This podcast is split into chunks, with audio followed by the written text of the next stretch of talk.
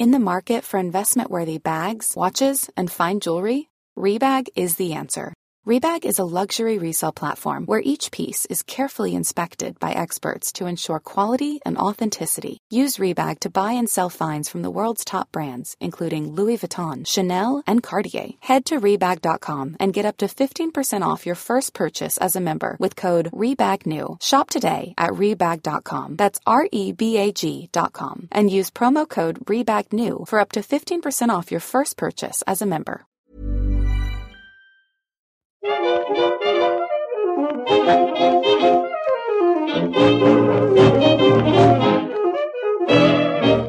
buenas, amigas y amigos. Bienvenidas, bienvenidos una semana más al podcast Reload, programa sobre videojuegos que hacemos desde anightgames.com.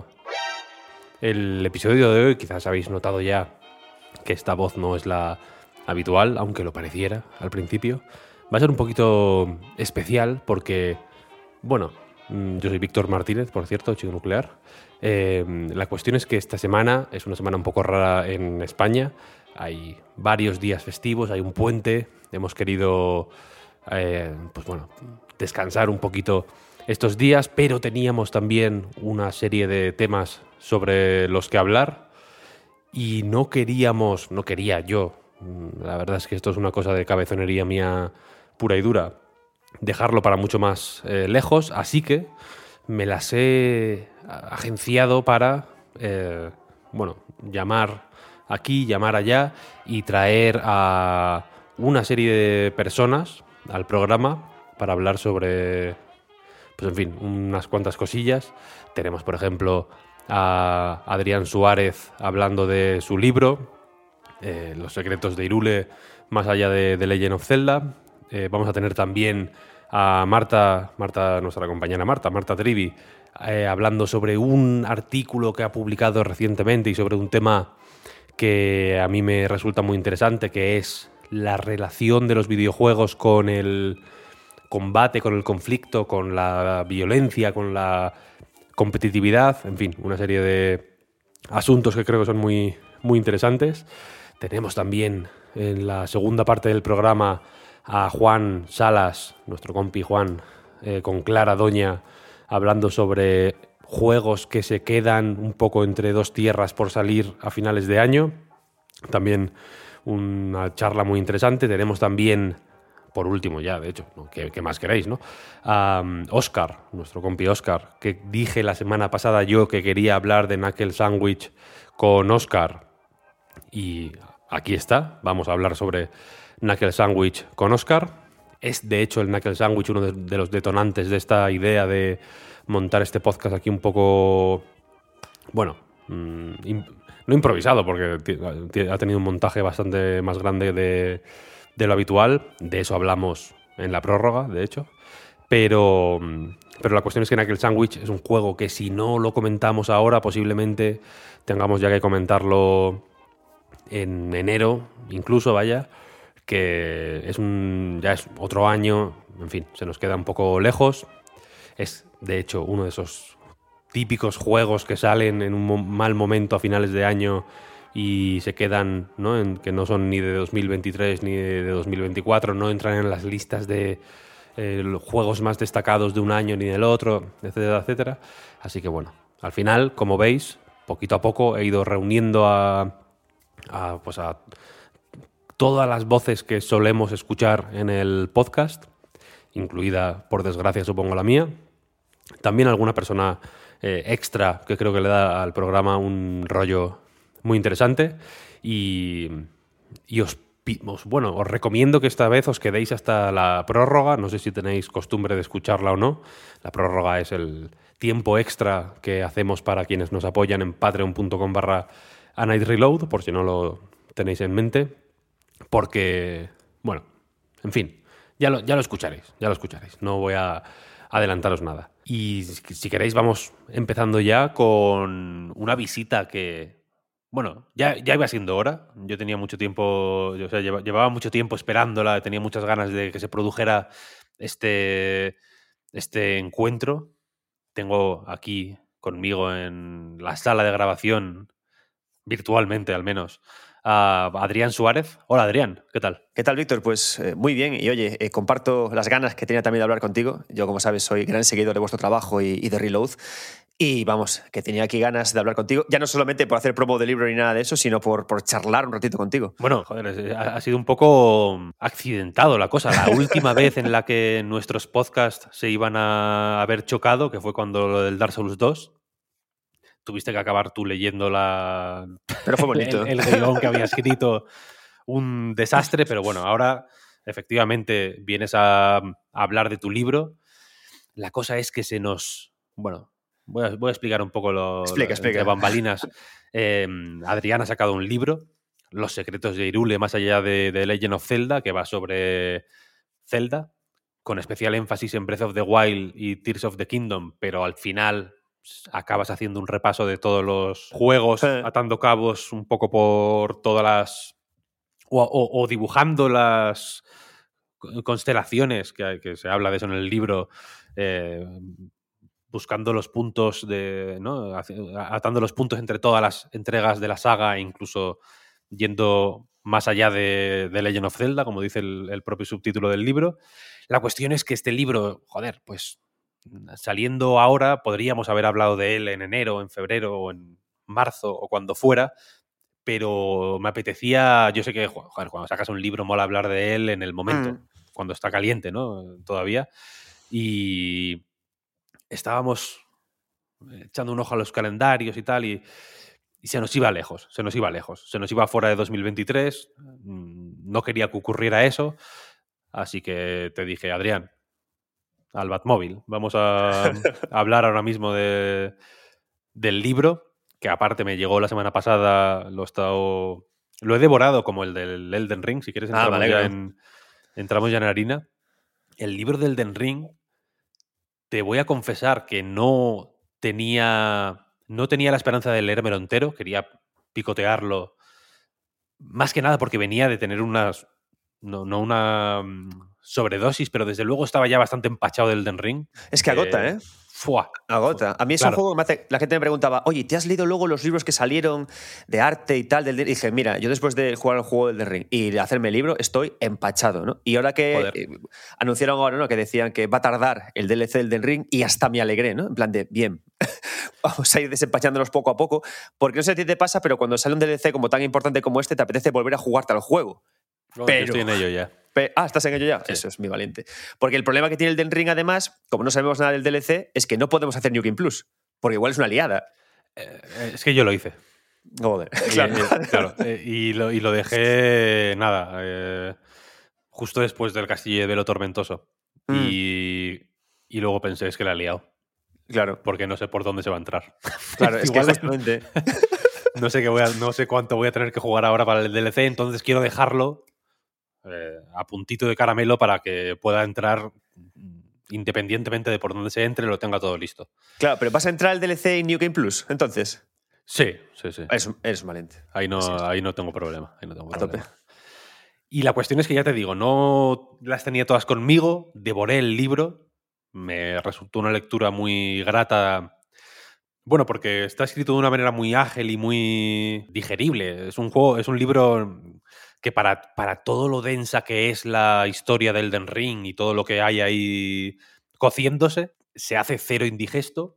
Y con este de Zelda me ha pasado lo mismo. En parte creo que tiene que ver con que la estructura no es muy distinta. Sí. En realidad, ¿no? El... Yo es que tengo ahora una obsesión cuando, cuando escribo libros, porque me pasa a mí también de leer libros sobre videojuegos, que quiero hacer libros entretenidos, ¿no? Que a veces tú lo dices y parece como que es algo muy frívolo, pero yo honestamente quiero hacer libros entretenidos que puedan disfrutarlo tanto tú, Víctor, que eres especialista eh, de videojuegos, como que lo coja alguien de 10 años y que, y que le guste, ¿no? Yo, de hecho, recuerdo que antes de empezar a escribir este libro fui de, eh, fui de viaje a Barcelona a ver a mi hermano y estábamos comiendo y vi una niña que estaba jugando a, a, Zelda, justamente en su Switch, ¿no? Debe tener unos 11 o 12 años y te juro que pensé en ese momento, quiero hacer libros que esta persona pueda leer, ¿no? Para que pueda coger un libro de videojuegos, lo lea, lo disfrute y que luego ya se meta quizás en otras lecturas más elevadas o que incluso diga, me hago patrón de, de Anaid, ¿no? Y ese tipo, de, ese tipo de escalados. Creo que es importante, ¿no? Que hacer libros que todo el mundo pueda disfrutar y que pueda leer y que, y que te lleven quizás a otros lugares del videojuego más, más elevados o más, más, más complicados. Claro, aquí está la, esa, eso es una clave importante, yo creo, del libro, ¿no? Que de una manera muy convincente, como ya eh, hacías en el de Elden Ring, de hecho. No se queda en la superficie, de hecho hay conexiones con otros juegos, con... Hay ciertas ideas sobre qué es y cómo se usa y para qué sirve la narrativa de los videojuegos en las que Mm. enlazas em, lo que hace Zelda con lo que hacía el primer Super Mario Bros., por ejemplo, que Me obsesiona ese juego, tío. bueno, normal, normal. Pero que de una manera muy natural y muy suave y cero forzada.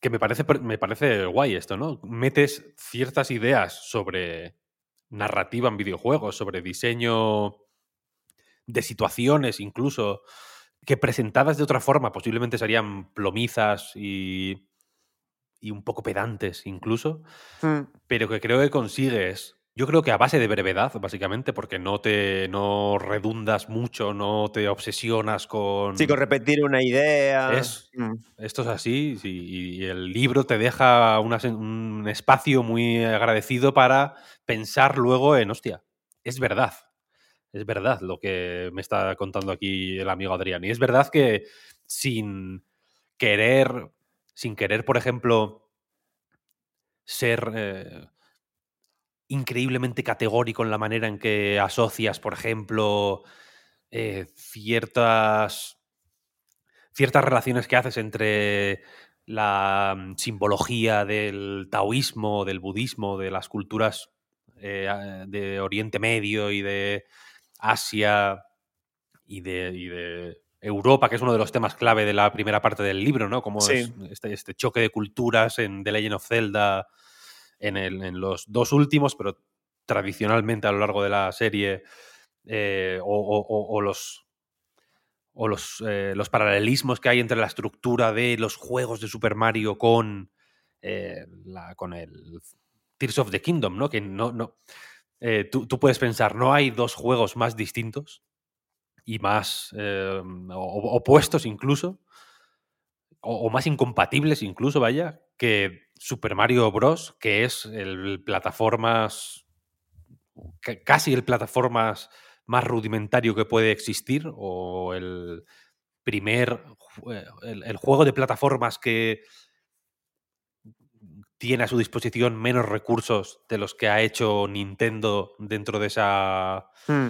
De, de- de esta concepción moderna del juego de plataformas y Tears of the Kingdom que, que es, joder, pues en comparación vanguardista, ¿no? En realidad. Y sin Sí. embargo, introduces esas similitudes de una manera que me parece muy, ya digo, muy convincente y muy, muy fácil de entender y de digerir y de, y de, y de procesar. Y creo que efectivamente una persona de 11, 12, 13 años puede leer esto y no pensar, buah, chaval, vaya porro se ha fumado el tío este, sino decir, ostras, pues es verdad, no lo había pensado de esta manera, pero es cierto, ¿no? Eh, los videojuegos son efectivamente.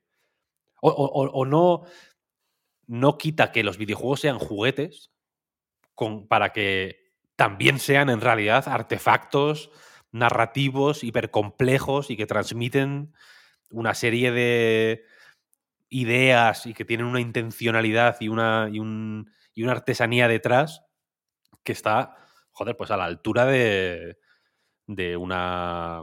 Ya no te voy a decir una película, de hecho, te, te voy a- te voy- te puedo hablar de cosas más elevadas como de, un buen poema épico o una, o una vidriera de una catedral, Mm, quiero decir. Sí, y además hay una cosa que a mí me gusta mucho de lo que has comentado, de que los videojuegos son un tema artesanal. Eh, creo que tienen una cualidad muy, muy particular.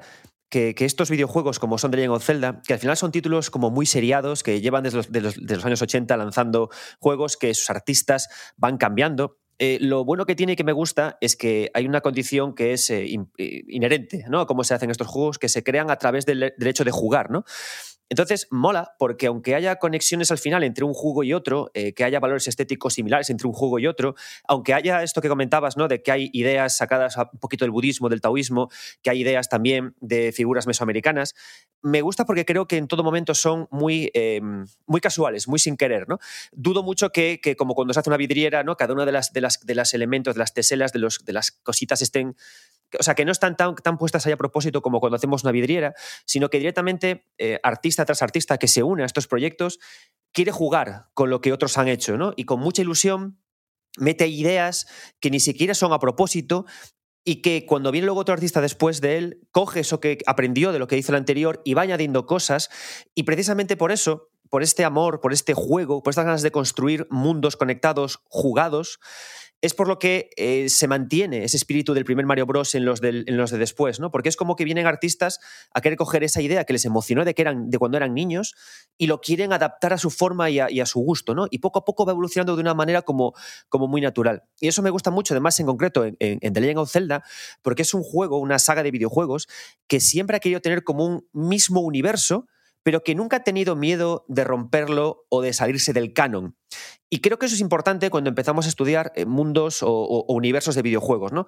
Estamos muy acostumbrados a estudiar los universos o, los mundos de videojuegos comparándolo con literatura o comparándolo con el cine, ¿no? en el que se supone que hay una mayor conexión o, una, o puertas concretas que nos llevan de un lugar al otro. Sin embargo, cuando empezamos a construir mundos e historias desde el verbo jugar, creo que es bonito que empecemos a verlo de esta forma, ¿no? que los, los universos, los lugares conectados, los espacios, las ideas surgen del juego. Y eso implica directamente que la idea del canon tenga que ser otra en videojuego, que los mundos sean más como gaseosos entre ellos, que, penetren entre ellos, que, sean más porosos. Y eso afecta también a todo, ¿no? a las ideas, a los saltos.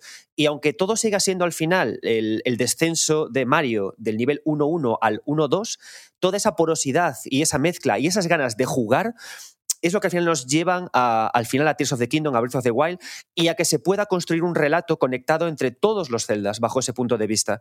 Por eso el ejercicio también que hago en el libro, de cuando después de explicar todas estas conexiones, cuando directamente narro el lore, para mí no es un ejercicio vacío únicamente como de, un fan que habla de, un mundo interconectado y hace un relato con ello, ¿no? sino es una forma también de jugar a través de la idea de crear mundos a través del juego y cómo ello puede al final articular un discurso. Es que hay mucha sea, no me, resulta muy coherente o muy razonable que después bueno, que después o antes, eh, eh, eh, da igual en realidad, pero que hay que mm. los dos juegos sobre los que hayas escrito este tipo de libros sean precisamente Elden Ring y Tears of the Kingdom, ¿no? Que son juegos en realidad que se parecen un poco. Se parecen un poco, se parecen bastante.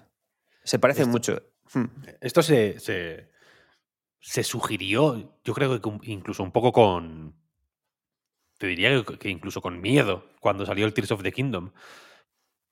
Porque en realidad, quiero decir, Tears of the Kingdom lleva suficientes años en desarrollo como, como para que el parecido sea de estos que. Bueno, que, llevan a pensar más en dos. En, dos sensibilidades que dan lugar a dos productos mm, similares por casualidad, ¿no? Porque, los, porque la época o los tiempos o, su, pasado mismo les ha llevado a conclusiones similares. Y en realidad es cierto que, que, eh, esta mm, herencia del pasado que se ve en los juegos de From, ¿no? En cómo trata mm. en, cómo miran hacia atrás los juegos de, de From, como los como la gente que hace juegos en From, eh, esto creo que lo comentabas en la presentación del libro, que la subiste a... Ah, sí. Eh, en, el FNAC de Goya, está en, el feed de 9 bits, la podéis escuchar. Creo que hablas, creo que mencionas el caso de Dark Souls 2, ¿no? Que es efectivamente un juego hecho por Sí, me, obsesiona esa idea. En parte por jugadores de Dark Souls, en realidad. Claro, esa idea me obsesiona.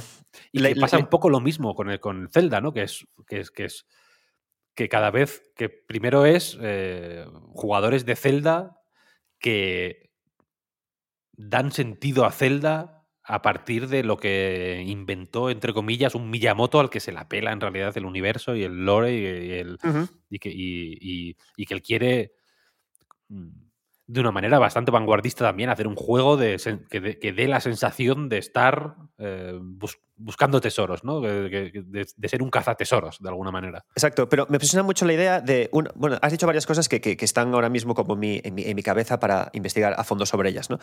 Una que comentaste, que son al final la misma, es la de, la de las influencias. A mí me preguntaron muchas veces cuando. Primero, me lo preguntaron cuando hice el libro de Los secretos de, las tierras intermedias, me preguntaron sobre, oye, ¿crees que Elden Ring está influenciado o que copiaron a Breath of the Wild, ¿no? Y cuando ahora he hecho este, me han dicho al revés, ¿no? ¿Crees que Tears of the está influenciado influenciado por, por Elden Ring?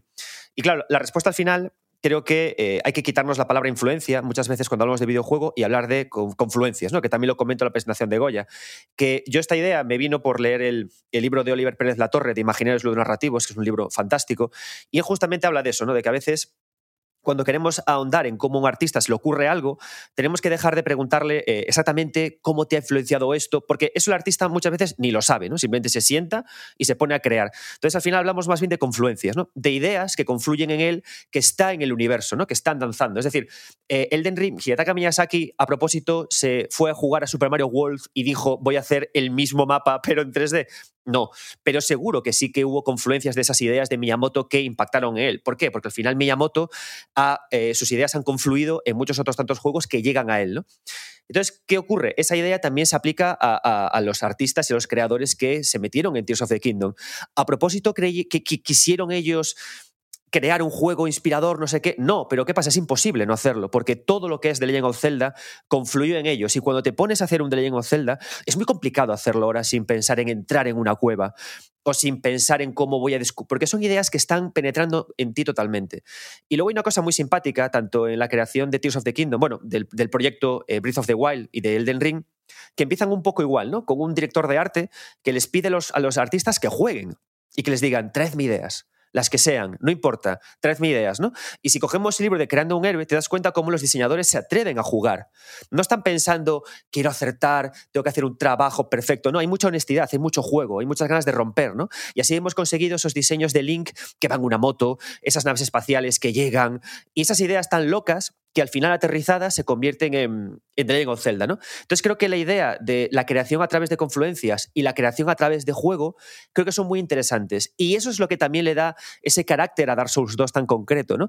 Que sea un juego tan, tan roto, tan extraño, ¿no? Que vayas por un ascensor y asciendas o por un mar de lava. ¿Por qué no, no? Porque ahí aparece el juego. Y cuando empezamos a cogernos estas palabras y aprender o a, decidir, ¿no? analizar el videojuego a través de estos conceptos y quitarnos un poco más las ideas de literatura comparada, de cine comparado, creo que podemos llegar más a los, espacios más profundos de diseño del videojuego. ¿no? Porque creo que para analizar videojuegos tenemos que em, analizarlos en sus, términos, no de otra forma, no, no, no, no intentando buscar un canon absoluto como se puede hacer al, al analizar el MCU. ¿no? Sobre todo porque mm, es cierto que en a menudo da la sensación de que de que el orden de factores en este caso sí puede que altere el producto. Me refiero a que pensar en lo que evidentemente los videojuegos quiero decir que, es muy jugoso compararlos con el cine y es muy tentador compararlos con la literatura y es muy tentador compararlos con todo tipo de artes o de, o de técnicas mm, que están en el videojuego, en realidad. ¿no? Es muy tentador compararlo con, yo qué sé, con, con, una demo técnica del Unreal Engine, simplemente, si quieres, porque entiendo que al final son piezas que están dentro del videojuego, pero hay X cosas que aún dando, aún teniendo como no sé cómo decirlo, eh, resultado final de cara al usuario, imágenes o textos o eh, etcétera, etcétera, que, que sí que pueden recordar a cine, literatura, teatro, teatro. etcétera, eh, da la sensación de que si pusiéramos por encima lo que, lo que hace que los juegos sean juegos, sin necesidad de hacer de menos o de ignorar por completo, ya digo, la luz, la fotografía, la cinematografía, la, mezcla de sonido, una serie de cosas que hacen falta al final, ¿no? En la, inmensa mayoría de juegos, que son recursos que están ahí y que se, y que se usan.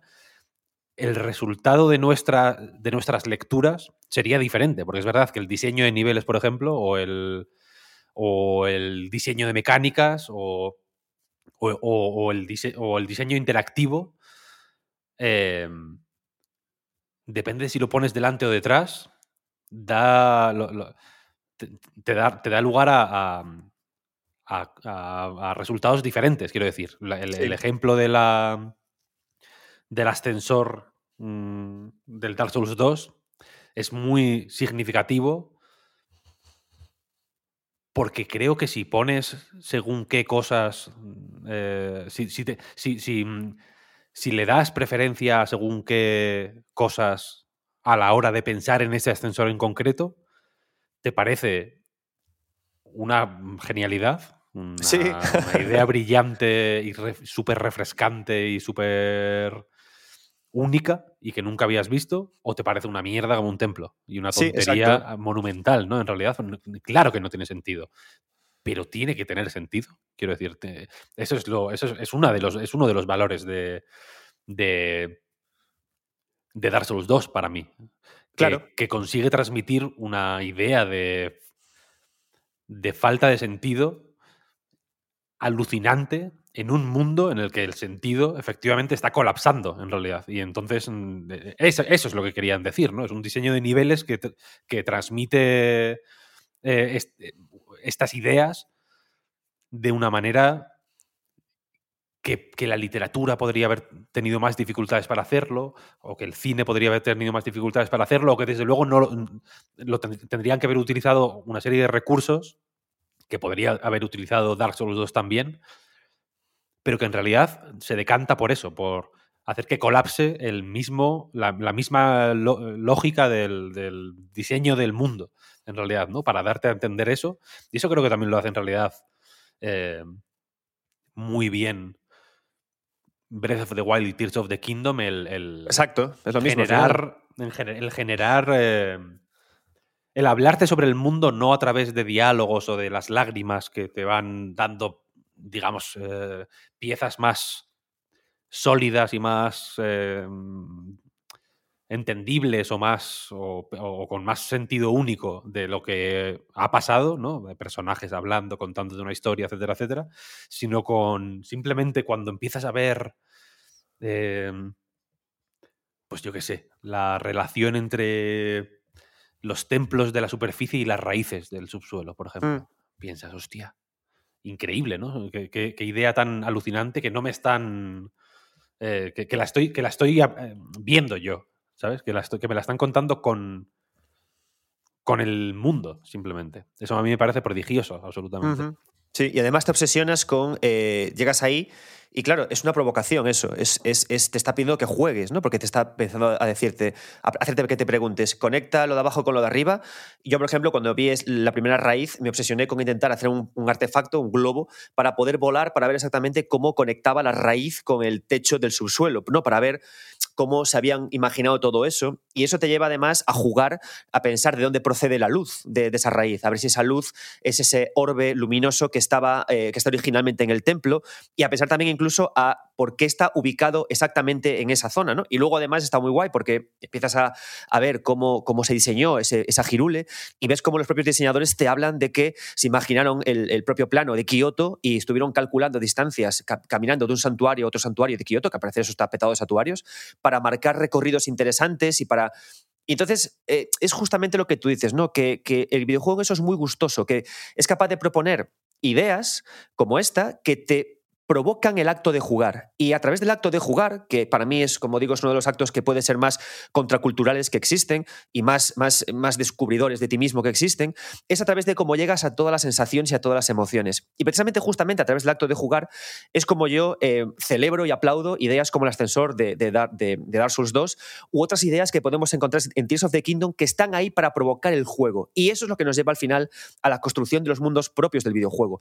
Eh, por ejemplo, me encantan los, los esqueletos de ballenas que hay por el mundo, las sugerencias que luego te dice alguien de que hubo una, un tipo de sequía, que eso te haga pensar en Wind Waker, que de repente aparezcan los Ornis y que en el segundo juego te hablen de unas arcas que vinieron del cielo, que no te acaben de cerrar bien ese tema y que eso te anime a jugar, a jugar y a jugar. Por eso levantan bien al videojuego las historias que no se acaban de cerrar, que no se acaban de explicar. Y creo que el juego tiene esa capacidad, ¿no? Eh, de decirte, no, no, no te acabo de explicar esto, porque cuando te lo acabo, eh, se acaba el juego. Y si se acaba el juego, ¿qué sentido tiene si venimos a jugar, ¿no? Cuando a la literatura o al cine sí que se le pide más esto. Tienen al final a, Lynch puteado sacando Twin Peaks cada, cada 10 años para ver si acaba de explicar lo que, lo que no él desea explicar. Porque Twin Peaks, eh, Lynch, como, incluso como cineasta, Lynch es un jugador, solo que con el cine. Lynch, yo tengo un libro que, que me alucina, Atrapa al pez dorado, que es Lynch. Sí, buenísimo. brillante ese libro. O sea, perseguir la idea, el uso de la, baja de, la baja definición, y es él explicando cómo juega. Si Lynch hubiera nacido en la época del videojuego, habría jugado a videojuegos, porque Twin Peaks no se puede entender de otra forma que no sea la de una persona jugando con la idea. De hecho, me, gusta mucho que pienses en el lore como una extensión del, juego. Mm. Yo tengo una relación con el lore.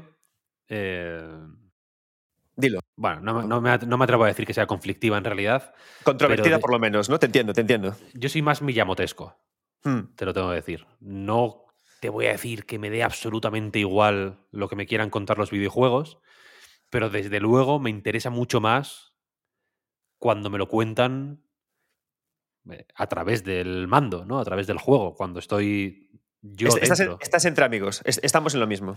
Claro.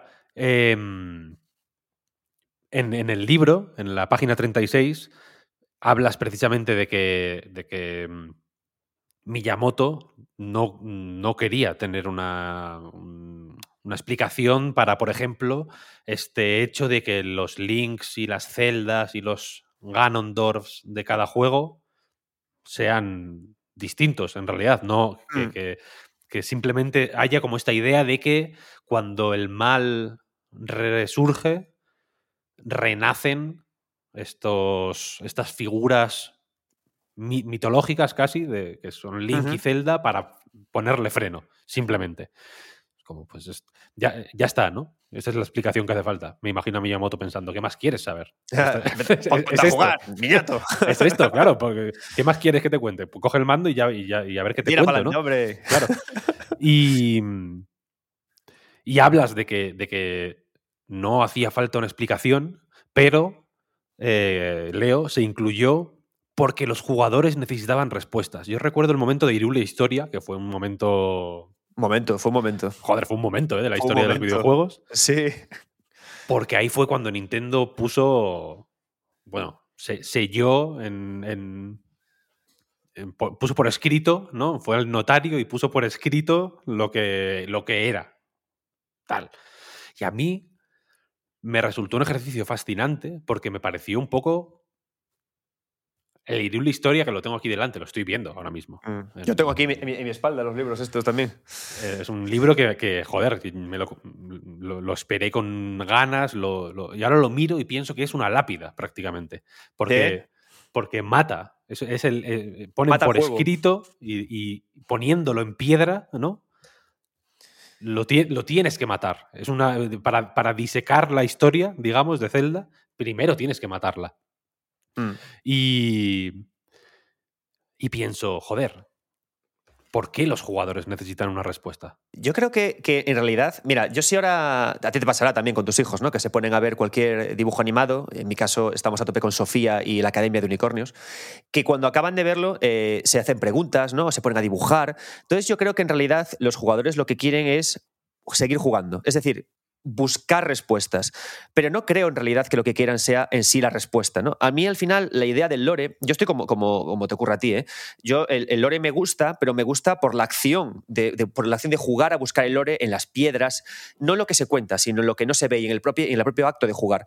A mí yo otro día decía en broma en Twitter, quiero hacer el, el lore de Kingdom Hearts para un libro, que jaja, no, porque su madre. Y uno me dice, no te preocupes que tienes todas las películas para poder verlas, de, para ver la historia. Yo, no, no, no, es que el lore para mí no es eso. El lore para mí es sentir eh, cómo Riku y Kairi hacen cosas, cómo se mueven y a través de eso construir una historia ordenada y narrada, ¿no? Entonces a mí es la parte que me gusta. Entonces, ¿qué es eso? Eso es la idea de la búsqueda del lore. Y creo que es la parte interesante. Y de hecho, lo gracioso de Hirul Historia, yo cuando lo cogí, y yo estoy ahí muy 100% contigo, es decir, el acto de marcar una cronología tan cerrada es interesante. Bueno, lo bueno es que como respuesta vinieron los siguientes artistas, la gente de Breathe Tears of the Kingdom, y dijeron, sujétame el cubata, ¿no? Y dijeron, Claro, aquí... hemos se han tomado ellos mismos muy poco en serio, quiero decir. Claro, porque fue una provocación. Es como cuando te dice tu madre, no saltes en la cama. ¿No? Y tú dices, jaja, sujétame el cubata, ¿no? Y funciona igual. Pero, y de hecho, si te das cuenta, en el propio Hirul Historia y también en Creando un Héroe, es curioso porque plantean a, a- a- a cer- cerrada esa cronología, pero luego está el libro entero, tanto Hirul Historia como Creando un repleto de misterios. La ocarina es azul, como azul eran los cronolitos. ¿Qué relación tendrán? Y te tiran así un montón de cosas a forma casi casi como de venganza de que alguien se haya atrevido a dejar a la gente de, de- de impedir jugarla con la, con la cronología, ¿no? Entonces, claro, a mí me hacía gracia porque yo cuando empecé a jugar a Breath y a Tears, eh, claro, me calenté, dije yo, hostia, este es un Zelda eh, donde el lore está incluido como, eh, como dentro del juego. Y aún encima, más en Tears of the Kingdom, que Tears of the Kingdom, todos los habitantes de esa Hirule juegan al lore. Están todos jugando al lore. Mira esa nube, Sí, sí. se parece a, a una trifuerza. ¿Dónde estarán las diosas? Y tú, no me vuelvas loco. Y, y cuando empecé, cuando me volví loco, cogí estos dos libros, me empecé a dar cuenta que en los dos estaba todo el tiempo justamente esa provocación al jugador, de te hemos contado una cronología, pero sigamos jugando. Y ahí es cuando me animé al final a, hacer este libro. Y cuando empezó a empiezo a darme cuenta yo de lo que me gusta a mí del lore. No incluso de conseguir la respuesta correcta, sino de disfrutar interpretando, con lo que el universo del juego tiene para bien sugerirme.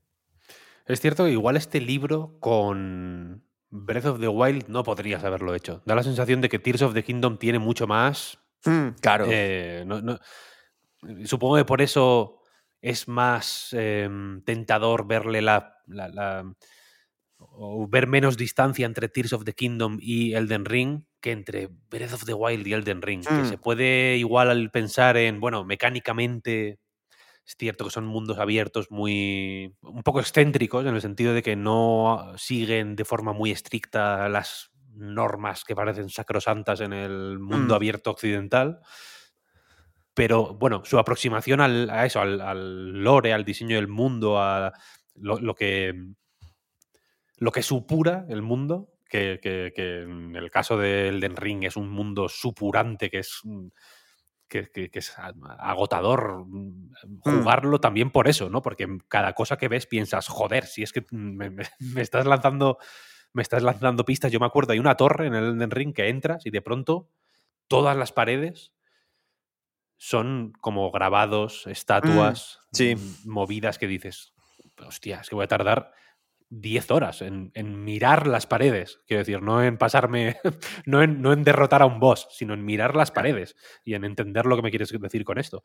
Sí, en sí. Of the Wild pasa menos, pero en Tears of the Kingdom es, es cierto que. No lo había pensado de esa manera, pero es cierto que todos los personajes. Te provocan, Te- hablan, que claro. juegues, claro. Te Sí, dicen, sí. "Te- tenemos una historia que un- un- un- universal que, que amamos, ¿no? Porque Tears of the Kingdom si algo tiene es amor por la supuesta historia jugada, esta historia creada a través del juego de todo Zelda, porque la reivindica, a la vez te pide que no te tomes en serio, a la vez te pide que la olvides y a la vez te plantea la idea del, subsuelo como un espacio de profunda nostalgia, como un espacio como de incertidumbre únicamente resuelta con el encuentro de piezas que evocan el pasado y con unas descripciones además que a mí me parecen preciosas de lo sutiles que son. Cuando te encuentras, no me acuerdo cuál era, ¿no? Pero cuando te encuentras, por ejemplo, algo de Wind Waker, te pone eh, capucha que usó el héroe que cruzó, que derrotó al viento, ¿no? Y, me encanta cómo eh, a través de capítulos que ocurre como en este caso de Legend of Zelda, de autor, artistas que vienen a, reivindicar su papel en el juego, de cómo el Hirul Historia quiere proponerte que sí que hay una historia y los artistas que luego llegan te dicen que no, creo que es así como poco a poco vamos a empezar a, tra- a encontrar una narrativa propia del videojuego una na- y una construcción de mundos propia del videojuego con la defensa de jugar. Y por eso me apasiona Tears of the Kingdom en eso. Sí, sí, sí, no, to- total, total. Yo te confieso que he tenido una. Jugué a Tears of the Kingdom con muchas ganas. me- Mm. Empecé con. No te voy a decir con hype en realidad, porque sí que llegué Agotadillo incluso también por Breeze, como, ¿no? Claro, poco, es que, sí. joder, es un juego. A ese sí que le eché. le- jugué muchísimo más que, que de lo que he jugado Mm. Tears of the Kingdom durante muchísimos más meses. Mm, Bueno, lo recuerdo bonito porque fue un momento que, que no recuerdo haber jugado. Es uno de esos momentos que dices, joder, es que no he jugado a nada así. Es que es muy íntimo. Breath of the Wild parece un juego muy íntimo. Creo que el, el- el crafting de Tears of the Kingdom y ese auge del Tears en redes sociales quizás le quitaron cierta intimidad al juego. Porque yo sentí Breath of the Wild como mucho más mío, mucho más mi cosa. No sé si te pasó a ti algo así. Y Tears me pareció más explosivo, más, más, más. Estamos jugando todos a Tears. Y fue como en plan, bueno, yo también. Pero no era ese calor de Breath. Sí, bueno, y en el Breath of the Wild es que al final daba igual, ¿no? En realidad eh, también es un juego muy... En Tears of the Kingdom, de alguna manera, cuando pienso en él, pienso a Link, o sea, pienso en Link... mm, No, no siempre rodeado de gente, pero me lo imagino más con Sí. gente. Y en Breath of the Wild me lo imagino solo. Solo, sí, sí, con las ruinas, Claro. buscan- buscando un abrazo, buscando a alguien, ¿no? Sin embargo, en Tears sí que es un juego en ese sentido como, claro, una girule que ya está repoblando y con más gente con ganas de hablarle. Y es cierto que la- el boom que hubo en redes con, yo qué sé, el muñeco este gigante con el pito que dispara fuego, cosas así, pues es- tuvo un, fue una experiencia infinitamente más social. Claro. Pensándolo de esa manera, igual también tiene hasta sentido, ¿no? Igual hasta le va bien que, que la reconstrucción de Irule sea una experiencia comunitaria, un poco, en- en realidad. Mm. Pero Sí, es sí. cierto que lo, que lo. Bueno, lo jugué, lo jugué extremadamente lento al principio. Luego ya me estaba aburriendo un poco de jugarlo tan lento y metí un poco acelerador. Y entonces el tramo final del juego lo recuerdo un poco más de acción, un poco más frenético de lo que.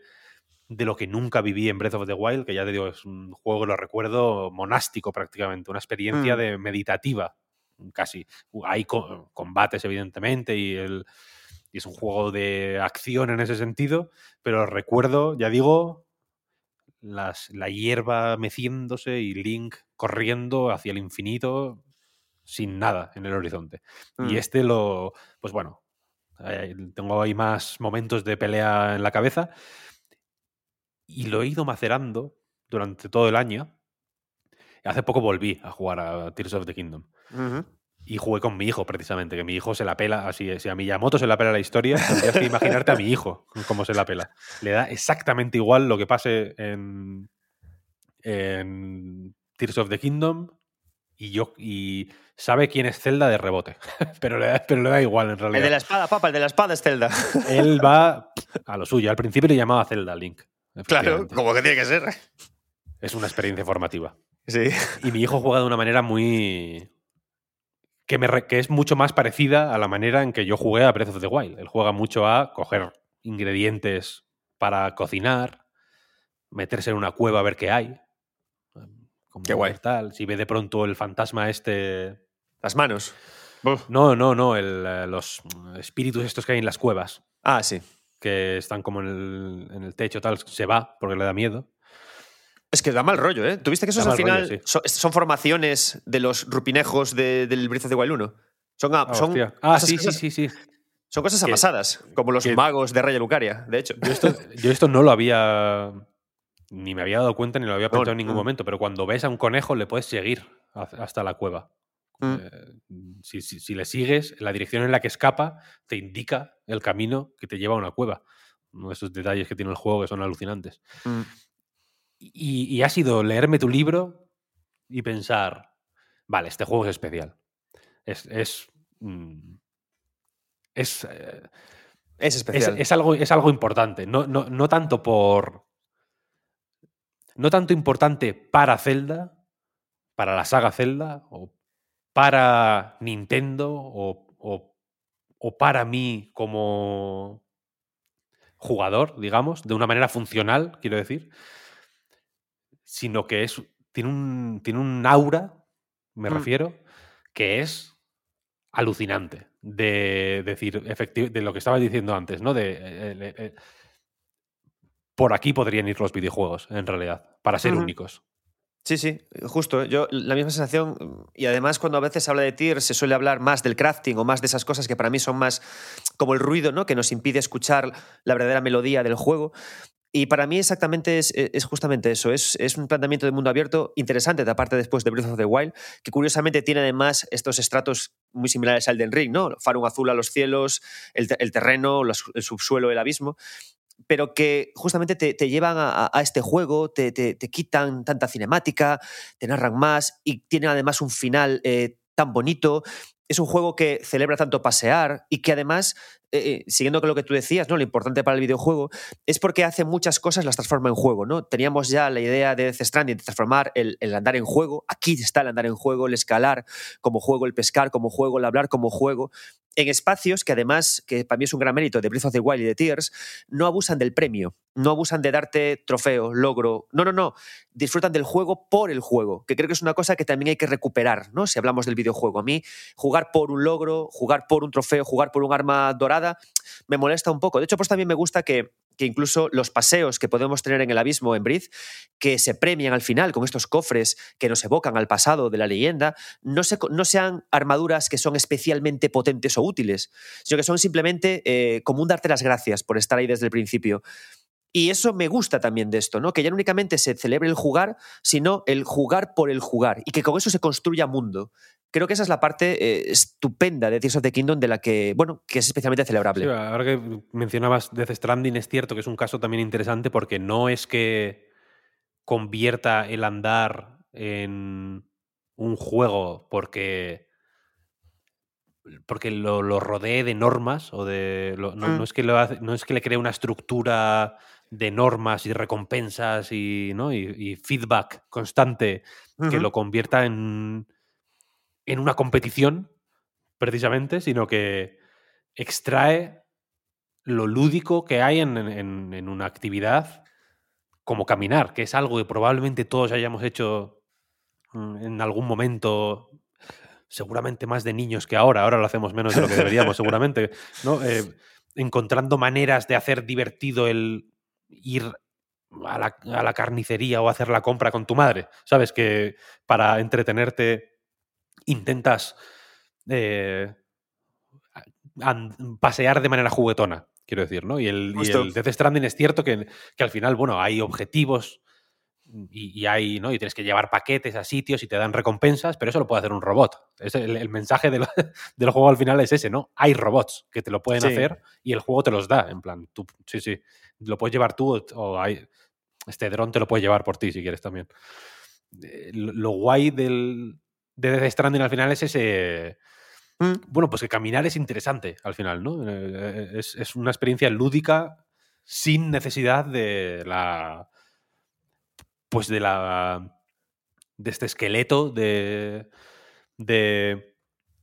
Pues eso, de estructura, de objetivos, de, de recompensas, como decías, que, que a menudo funcionan un poco como edulcorantes o como aditivos que, que claro. falsean un poco la, la, la, la esencia de lo, de lo, que estás haciendo creo que es la diferencia entre eh, como jugar y gamificar. O sea, cuando al final de Death Stranding eh, se pregunta cómo es divertido poner un pie después del otro, ¿no? Y me gusta mucho la comparación que has puesto, porque es tal cual como cuando vas con tu madre de recados, cuando eras pequeño, ¿no? Y, pensabas, qué aburrido es, ¿no?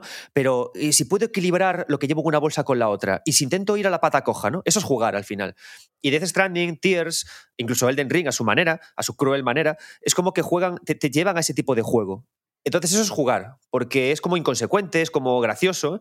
Y luego está la parte como es gamificar, ¿no? Que yo es por lo que al final evito muchos juegos tipo Assassin's Creed, pese que algunos que me, que me divierten y me entretienen, ¿no? Porque en lugar de buscar el juego a través de, de, eso tan infantil y a la vez tan puro y tan, tan catárquico, buscan la gamificación, que es decir, no, no, llega hasta allí que te pongo el logro de eh, ciudad descubierta, 30 puntos de experiencia.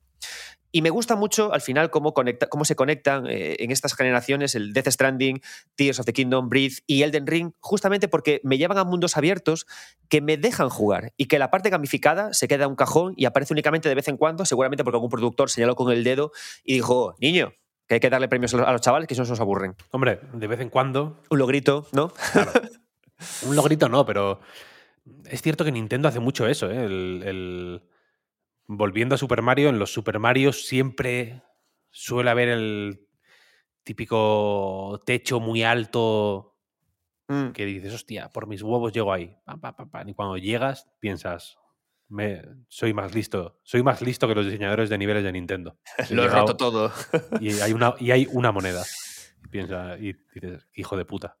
sabían que iba a querer llegar y te dan una, una mísera moneda que es el literalmente la mínima unidad de valor de, del juego, en realidad. ¿no? Es, que putear, putear es la base del juego. O sea, chinchar es la, es la clave del juego. Yo con mis hijos juego a chincharlos y ellos me chinchan luego a mí. Lo pasamos bien.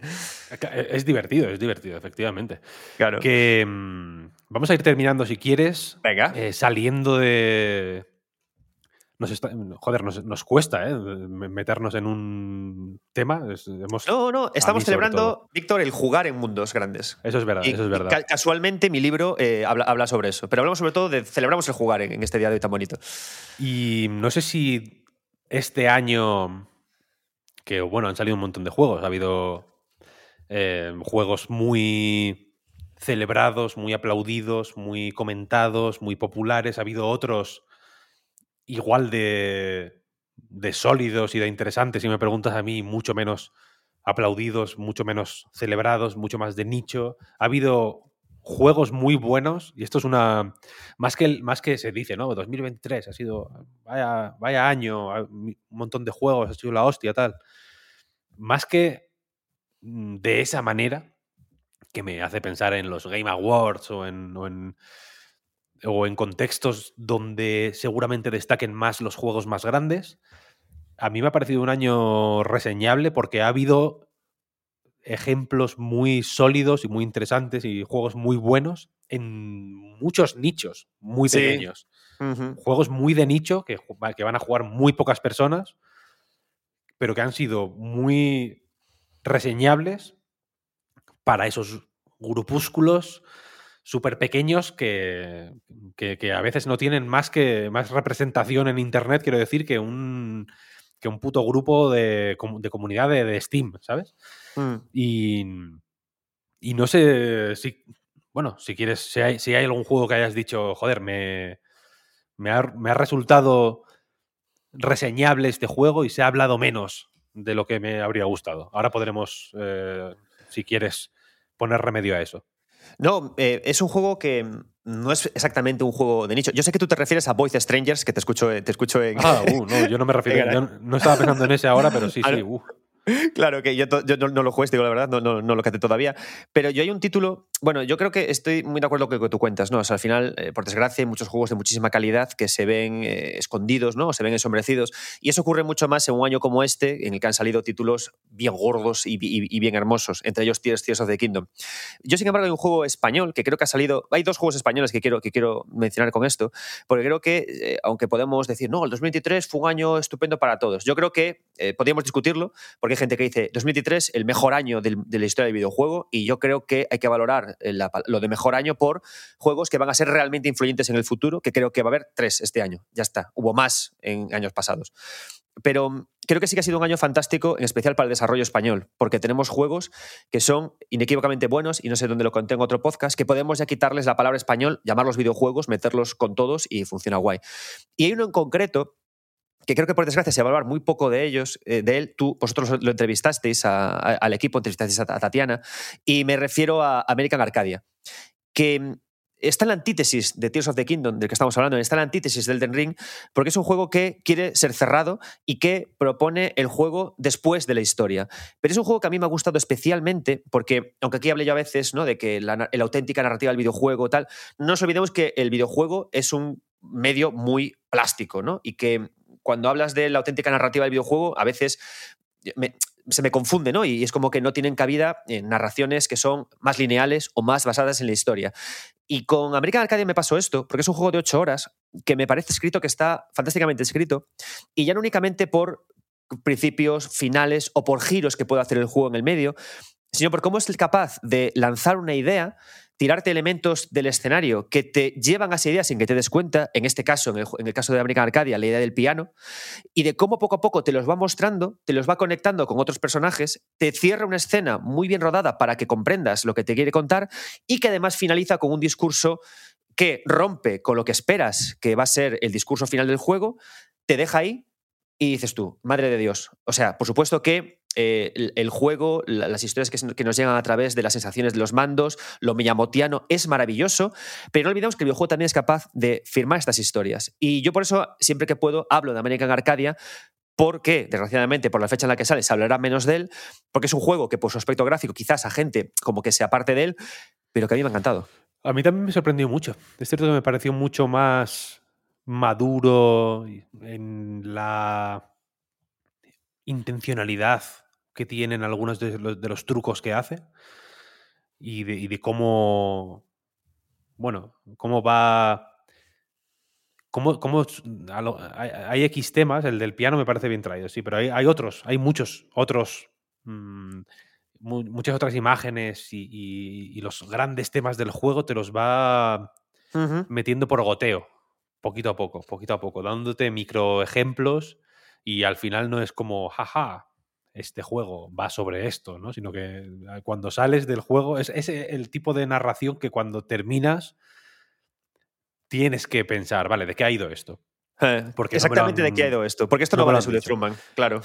Y, y en cierto momento puede haber dos personas que les preguntes de qué va American Arcadia y te digan cosas, supongo que no radicalmente diferentes, pero sí un poco distintas, en realidad. ¿Sabes? Que, tengan, que, que tendr- que tendrán sus matices eh, Mm. en- entre unas y otras. Sí, exacto. Y bueno, ya por no tampoco spoilear, porque tiene muchos trucos narrativos guapos, hay uno al final, ¿no? De cuando eh, mezcla el propio, el propio correr por American Arcadia con de repente un momento en el que están viendo a Trevor mucha gente, ahí hacen una peripecia narrativa que, que- que a mí me gustó un montón.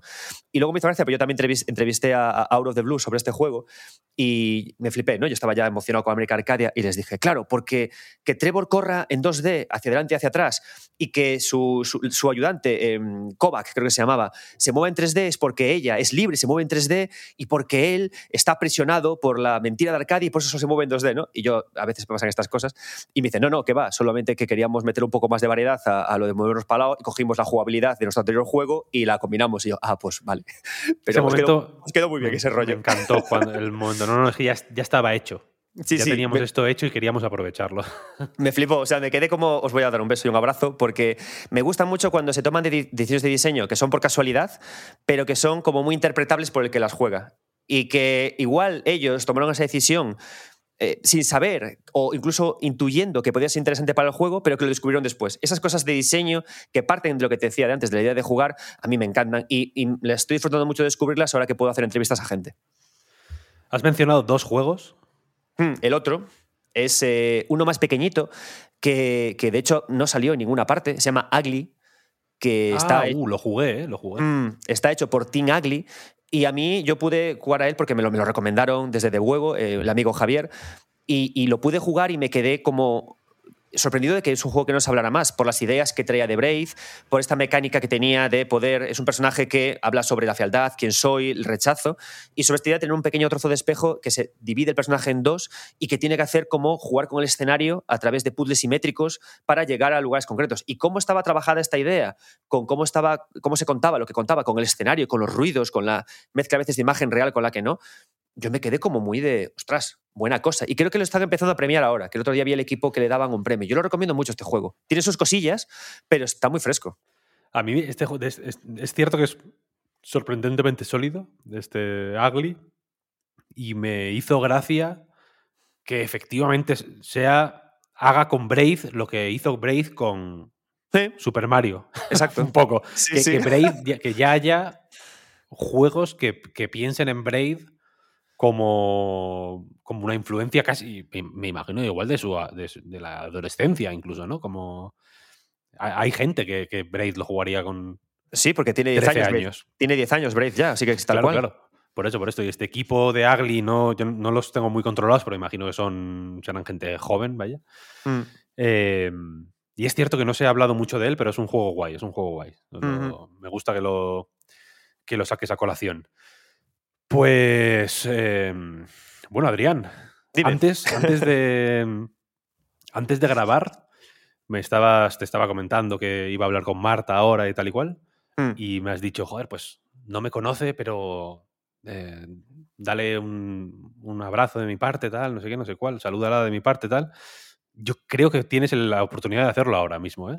Tú. Hoy, Marta. Hola. ¿Marta? Hola, Marta, ¿qué ¿Qué tal? Sí que nos conocemos, aunque sea eh, digitalmente. Virtualmente. Nada, le preguntaba a Víctor qué, qué era de ti, porque, jolín, me, me encantaba tu trabajo en Anite, intento seguirlo ahora también lo que puedo, y nada, le preguntaba por, por cómo te iba, para desearte todo lo bueno y todo lo mejor del mundo para que con lo que estés haciendo. Pues Muchísimas, muchísimas gracias. Va, Lo mismo de mi parte, ¿eh? por supuesto. Muchas gracias. La, la magia del podcasting navideño. Magia del ¿eh? Eh, muchísimas gracias, Adrián, por haberte pasado a comentar los secretos de Irule más allá de, la, de Legend of Zelda. Yo he dicho todo el rato que ya está disponible, pero no sé si está ya disponible. Sí, lleva ya una semana, ya hemos ido a presentarlo y, y- y perfecto, perfecto. Comprarlo a todos, niños. Buen regalo de Navidad. Y Víctor, oye, que, que esto fue por, por mi libro, pero cu- cuando queráis que me pase por Reload para charlar de lo que sea, yo soy fan de vuestro trabajo. Lo era cuando estaba Marta, sigo, sigo escuchándoos, echando de menos a Marta, a mi quema contenedores favorita. Así, pero cuando me queráis me llamáis y charlamos lo que sea. Fenomenal, te tomamos la palabra y efectivamente ahora vamos a hablar un ratito con Marta. Hola, Marta. Hola, Víctor, ¿qué pasa? Pues nada, el burro por tu casa. Qué bien, venía un podcast de videojuegos maduro. Bueno, esto ha sido Marta Trivi, muchas gracias por pasarte. no, ¿qué tal, Marta? ¿Qué tal? Muchas mm, ganas de hablar contigo, simplemente. Yo, pues, también muchas ganas porque me gusta el tema, pero también estaba pensando, Víctor, que tú ahora te sacas un turroncito y nos queda un anuncio como muy apropiado para la fecha. Hombre, es que sí, un ferrero. Te voy a, te voy a decir un pro tip. Dime, dime. Las cajas de Ferrero Rocher, ¿Sí? que aparte lo anunciaba o lo anuncia, no sé si está viva en realidad, Isabel Preisler. Hombre, sí está viva. ¿Está viva? Sí. Bueno, tiene un, tiene un poco cara de Skeletor. Entonces igual, la- igual me he equivocado por eso. Pero las cajas de Ferrero Rocher, estas de típica caja de Ferrero Rocher que traen 12 o 15 o los que sea, ¿no? Que es, la es uno de los clásicos de la Navidad. Espero en tu casa también. Esa caja vi no sé dónde que, que tiene el tamaño exacto para meter juegos de la Game Boy. O sea que Ah, el, sí. el- el alto y el ancho es para una. Igual que un juego de la Game Boy. Entonces puedes meter ahí, yo que sé, 10 juegos de la Game Boy. No lo sabía, pero oye, que de una- un comentario rollo que he soltado así de la nada, tú le has vuelto rápidamente a los videojuegos, ¿eh? ¿Cómo se notan las tablas? Porque no sé hablar de otra cosa, Marta. Tengo el cerebro podrido completamente y no es solo, solo tengo referencias a ese tipo de cosas. Encima como pro tips de. de mm, a mí en TikTok hay un género de vídeo que me sale mucho que es trucos de limpieza y de orden de la el casa. mejor tipo de TikTok. Has llegado al TikTok bueno, tío. Desde el principio, además, ¿eh? Esto es el único, el único tema que se me ha. Porque al principio me salía mucho. em, cottagecore. Me salía mucho. eh, vídeos como de miedo. Como de. Muy currados, ¿eh? Como de gente amateur que hacía vídeos así como de miedo, tal. Y la constante de mi TikTok, de mi algoritmo, ha sido los vídeos de una señora que te explica cómo tener el cajón de debajo del fregadero donde guardas el Fairy y, la, ¿no? y el, el spray de limpiar la- los fuegos y tal y cual, ordenadísimo y limpísimo. Buah, me Esa- encantan. Es que me encanta, es que me encanta. Yo también empecé con una señora que se llama Yolanda, que te enseña a blanquear los nórdicos y, las y la ropa de cama, y desde entonces estoy ahí como una fiel seguidora. Importantísimo, importantísimo.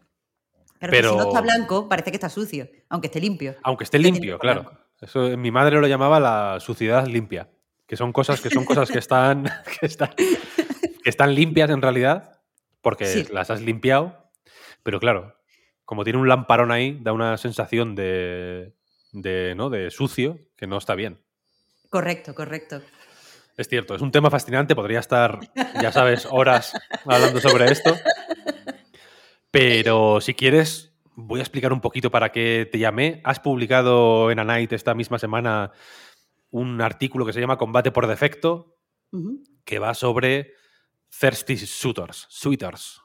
Es un juego que mm, ha salido ahora recientemente y que va sobre las relaciones personales de una chica. Es un juego en el que las relaciones personales que tú lo mm, comparas o haces un paralelismo con Scott Pilgrim eh, en el, en el artículo tienen mucho peso, pero en el artículo lanzas una idea que me ha resultado muy interesante y que quería eh, pues que vinieras primero para animar a la gente, para tener una excusa para animar a la gente a que, a que se lea el artículo, lo tenéis ahí en, en A Night.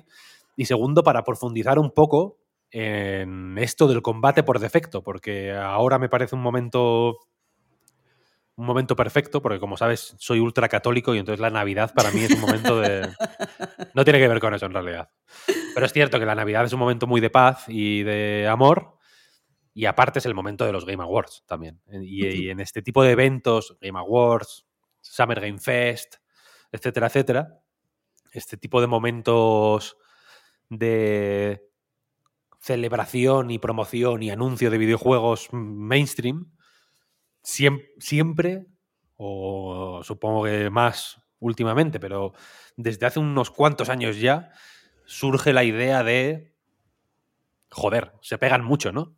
Quiero decir, eh, hay muchos, hay muchos juegos, hay muchos más juegos de los que parece estadísticamente razonable que, que van de pegarse o de matar, ¿no? En realidad. Y la idea tuya es que de no haber caído este Thirsty Suitors en el combate por defecto, quizá podría haber dejado espacio para otra serie de recursos que, que, bueno, que fueran más efectivos para transmitir una serie de ideas que el juego por H o por B se limita a transmitir a través del combate, ¿no? Claro, es que a mí una de las cosas que, más me afectan cuando estoy jugando, de las que más me fijo, también me fijo en el cine, me fijo cuando leo, pero en los videojuegos de forma especial, es que eh, la cosa que yo esté haciendo, la, la actividad que yo esté haciendo en un juego, no tenga sentido en el contexto del juego, porque estoy todo el rato preguntándome, ¿por qué hago esto? Y la única respuesta que hay en mi cabeza es porque es un juego, porque estás jugando y hay que dejarte espacio para jugar. Entonces eso me, frustra. Aquí, en este, o sea, el, combate, creo que es importante dejarlo claro antes de empezar la, conversación. El combate en sí, en videojuegos, no siempre está relacionado con la violencia y no siempre está relacionado con matar. Muchas veces eh, los combates, pues, están en un plano como simbólico y pueden eh, representar, yo qué sé, por ejemplo, un conflicto interno o, un conflicto eh, interior, aunque sea entre, entre dos personas, en la saga Persona, por ejemplo, eh, cuando nosotros combatimos con un jefe, en realidad no le estamos pegando, yo que sea, a nuestro profesor de gimnasia, sino que estamos combatiendo o discutiendo con la idea que él tiene de sí mismo en su palacio mental que está afectando a los alumnos.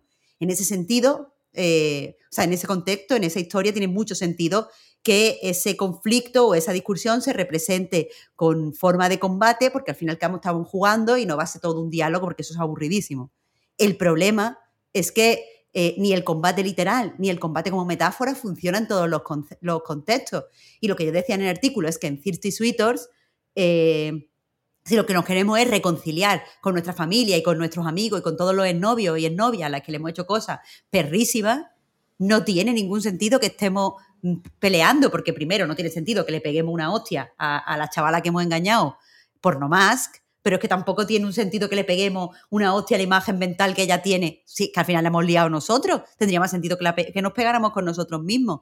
Entonces era tan evidente que han puesto ahí un combate, porque hay que combatir, porque esto es un videojuego, que la verdad me, me resulta descorazonador, por muy chulo que esté el combate, ¿sabes? Claro, es que pensando en eso, igual se podría, mm, por, pensar en un recurso muy eh, facilón y muy tonto, pero para que se entienda lo que quiero decir. En, videojuegos, por cómo son los videojuegos, ¿no? Normalmente el combate tiene que tener cada vez más presencia y más importancia porque se va desarrollando, ¿no? Pero en, este caso, por ejemplo, que has comentado, por, o por tirar del hilo de ese ejemplo, igual la desaparición del combate sería más efectivo, ¿no? En realidad, para transmitir una había un conflicto, o sea, la resolución de un conflicto, el conflicto eh, se puede asociar igual más con, la, pues con las tensiones y los choques del combate, y la resolución del conflicto en realidad tendría que ser, o, podría ser más efectivo si, si, desapareciera el combate, ¿no?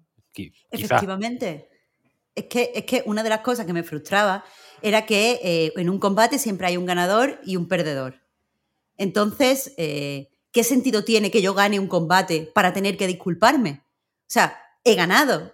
Disculparse no parece que sea, y, dejar a la otra persona como en el suelo, como, oh, oh así, eh, de rodillas y tal, no tiene sentido eh, en lo que está pasando en la narrativa. Evidentemente, si desapareciera el combate, eh, sería narrativamente más coherente, pero me da la sensación de que también sería muy frustrante, porque al final nosotros como jugadores estamos acostumbrados a que un combate se desarrolle de cierta forma y que quizás no haya una forma de ganar o, que eh, siempre nos vayamos a encontrar con esa pared de, la comprensión en mitad del combate, sería aburrido. Por eso yo decía que lo mejor quizá es que desaparezca el combate, porque aparte, incluso aunque al principio haya una tensión, eh, el combate añade eh, como un componente de, competición que no debería haber si lo que quiere nuestro personaje es transmitir que ha madurado y que va a aprender de sus errores, no estás compitiendo contra tu novio.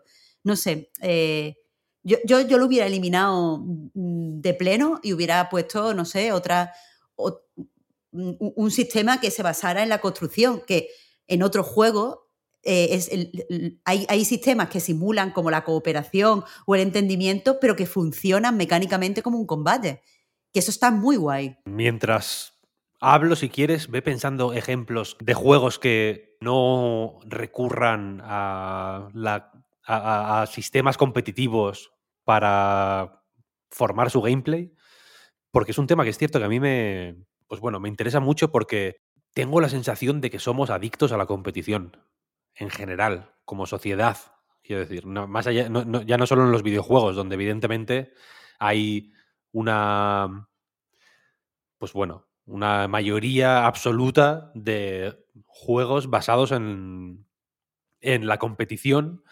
Y es cierto que en ciertos contextos me es más igual, pero por ejemplo, em, casos recientes que se me vienen a la cabeza. Hay un juego que se llama Karmazu, Karmazo, que hablé del reload de la semana pasada, que es un juego que me ha fascinado porque es un ejercicio mm, concienzudo y obsesivo para hacer un juego anticompetitivo en el sentido de que competir, y, fíjate que no, hace falta entrar en mucho detalle, pero dentro del juego se pueden generar dinámicas competitivas, por ejemplo, es un juego, por si no lo tienes en mente, Marta, es un juego de plataformas que multijugador que se juegan de 10 en 10 personas. Son partidas de 10.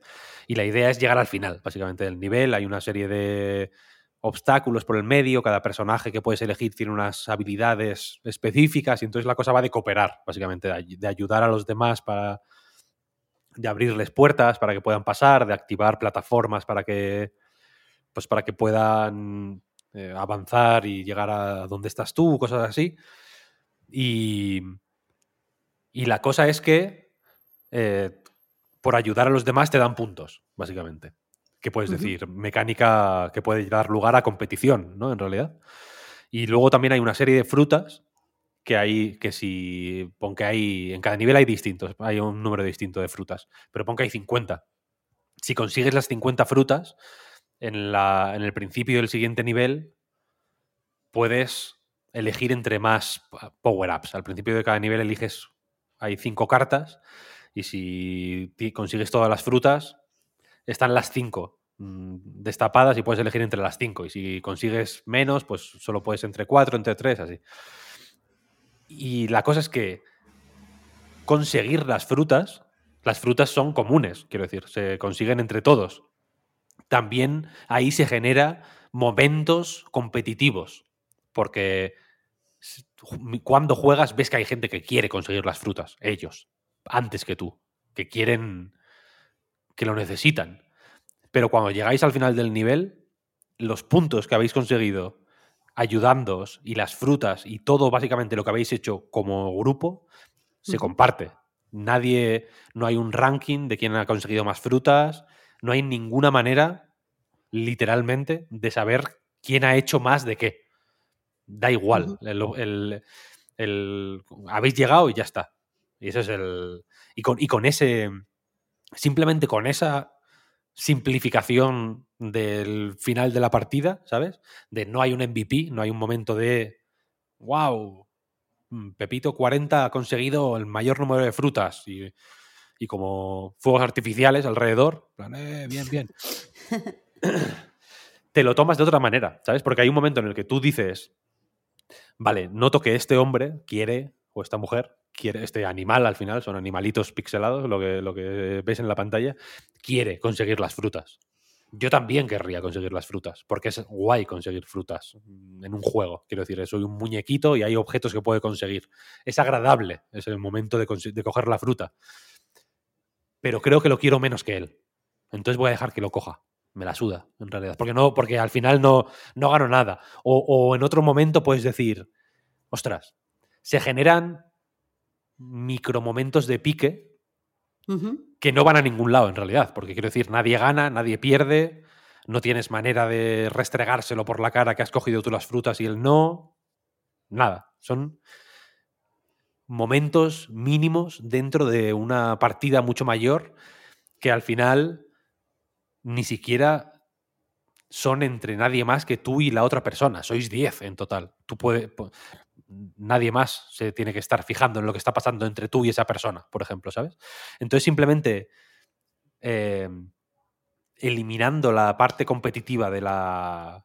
Luego, luego, hay un- luego la inmensa mayoría de interacciones son cooperativas, no son competitivas, pero estoy haciendo énfasis en las, en las en minutos, en los, o sea, en los segundos que hay de competición o que surgen mm, com- competitivos en medio de la partida para bueno, pues para hacer un poco de énfasis en la, esta idea de que la competición o las ideas competitivas no tienen por qué ser necesariamente eh, pe- perniciosas, pueden incluso al, revés eh, motivar un tipo de juego que o, o- o mot- o motivar o simplemente modular eh, la, la- cooperación general, ¿sabes lo que quiero decir? O sea que hay una estructura de cooperación que es lo que mueve la partida, y dentro de esa estructura de cooperación general se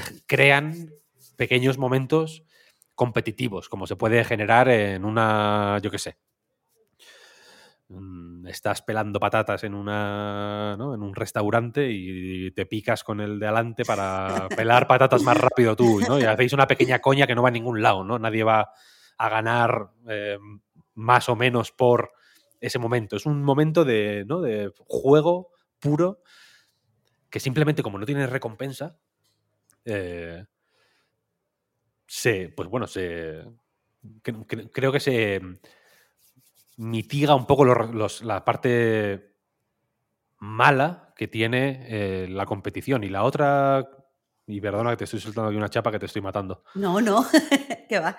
La otra cosa que, que me resultó conflictiva esta semana fue lo de Peter Griffin en Fortnite. Porque, Ay, lo he leído de lo de Juan. Qué fuerte. claro, Peter Griffin es, es gordo. Eso es una de sus, eso es una de sus cualidades. Quiero decir, Peter Griffin no es yo qué sé, Walter White. Es un, es un personaje muy simple, que tiene dos características, ¿no? Que es, un- que es tonto y que es, y que es gordo. Es, un, es crudo decirlo así, pero es que no tiene más, quiero decir, es padre de familia. No, tampoco vamos a darle mucha más importancia a padre de familia. Y, y al y a la hora de meterlo a Fortnite, claro, a mí me resulta conflictivo esperar de Fortnite una responsabilidad que, se- que está bien pedírsela, ¿eh? quiero decir, está bien hacerse, hacer ver pues las fricciones y la disconformidad que surgen de una decisión como la de adelgazar a Peter Griffin para meterlo en Fortnite. Pero es que Fortnite en sí, quiero decir, me parece mucho más problemático que cualquier cosa individual que pueda pasar dentro de Fortnite, quiero decir, ¿no? Porque al final Fortnite va, eh, va de todo el mundo es tu enemigo y tienes que hacer todo lo posible para sobrevivir tú, porque tienes que ganar al resto, ¿sabes? Y esta y esta idea que ya ni siquiera es competitiva en un sentido deportivo, ¿no? O no es un tipo de competitividad de esta que se suele matizar o que se suele blanquear, entre comillas, usando el comodín de la deportividad. Es realmente eh, una competitividad cruda de, Battle Royale. Por eso se llama Battle Royale el, género, ¿no? De haz lo que sea para sobrevivir. Hmm. Y es el juego más popular entre los niños pequeños. A ver, has abierto muchos melones, ¿eh? Estaba aquí tomando nota. Eh, voy por partes. para empezar, y sin intención de, blanquear nada, te quería hacer un apunte sobre la, competición. Y es que hace eh, nada, unos meses, estaba leyendo La cultura del narcisismo de Christopher Lash y una cosa eh, que él identifica, bueno, identificó porque el libro en realidad tiene 30 años o más, no me acuerdo, pero una de las cosas que él identificó en este individuo narcisista que genera el capitalismo tardío es que no le gusta competir y destaca que no le gusta competir en la vida real ni le gusta competir en un entorno de juego.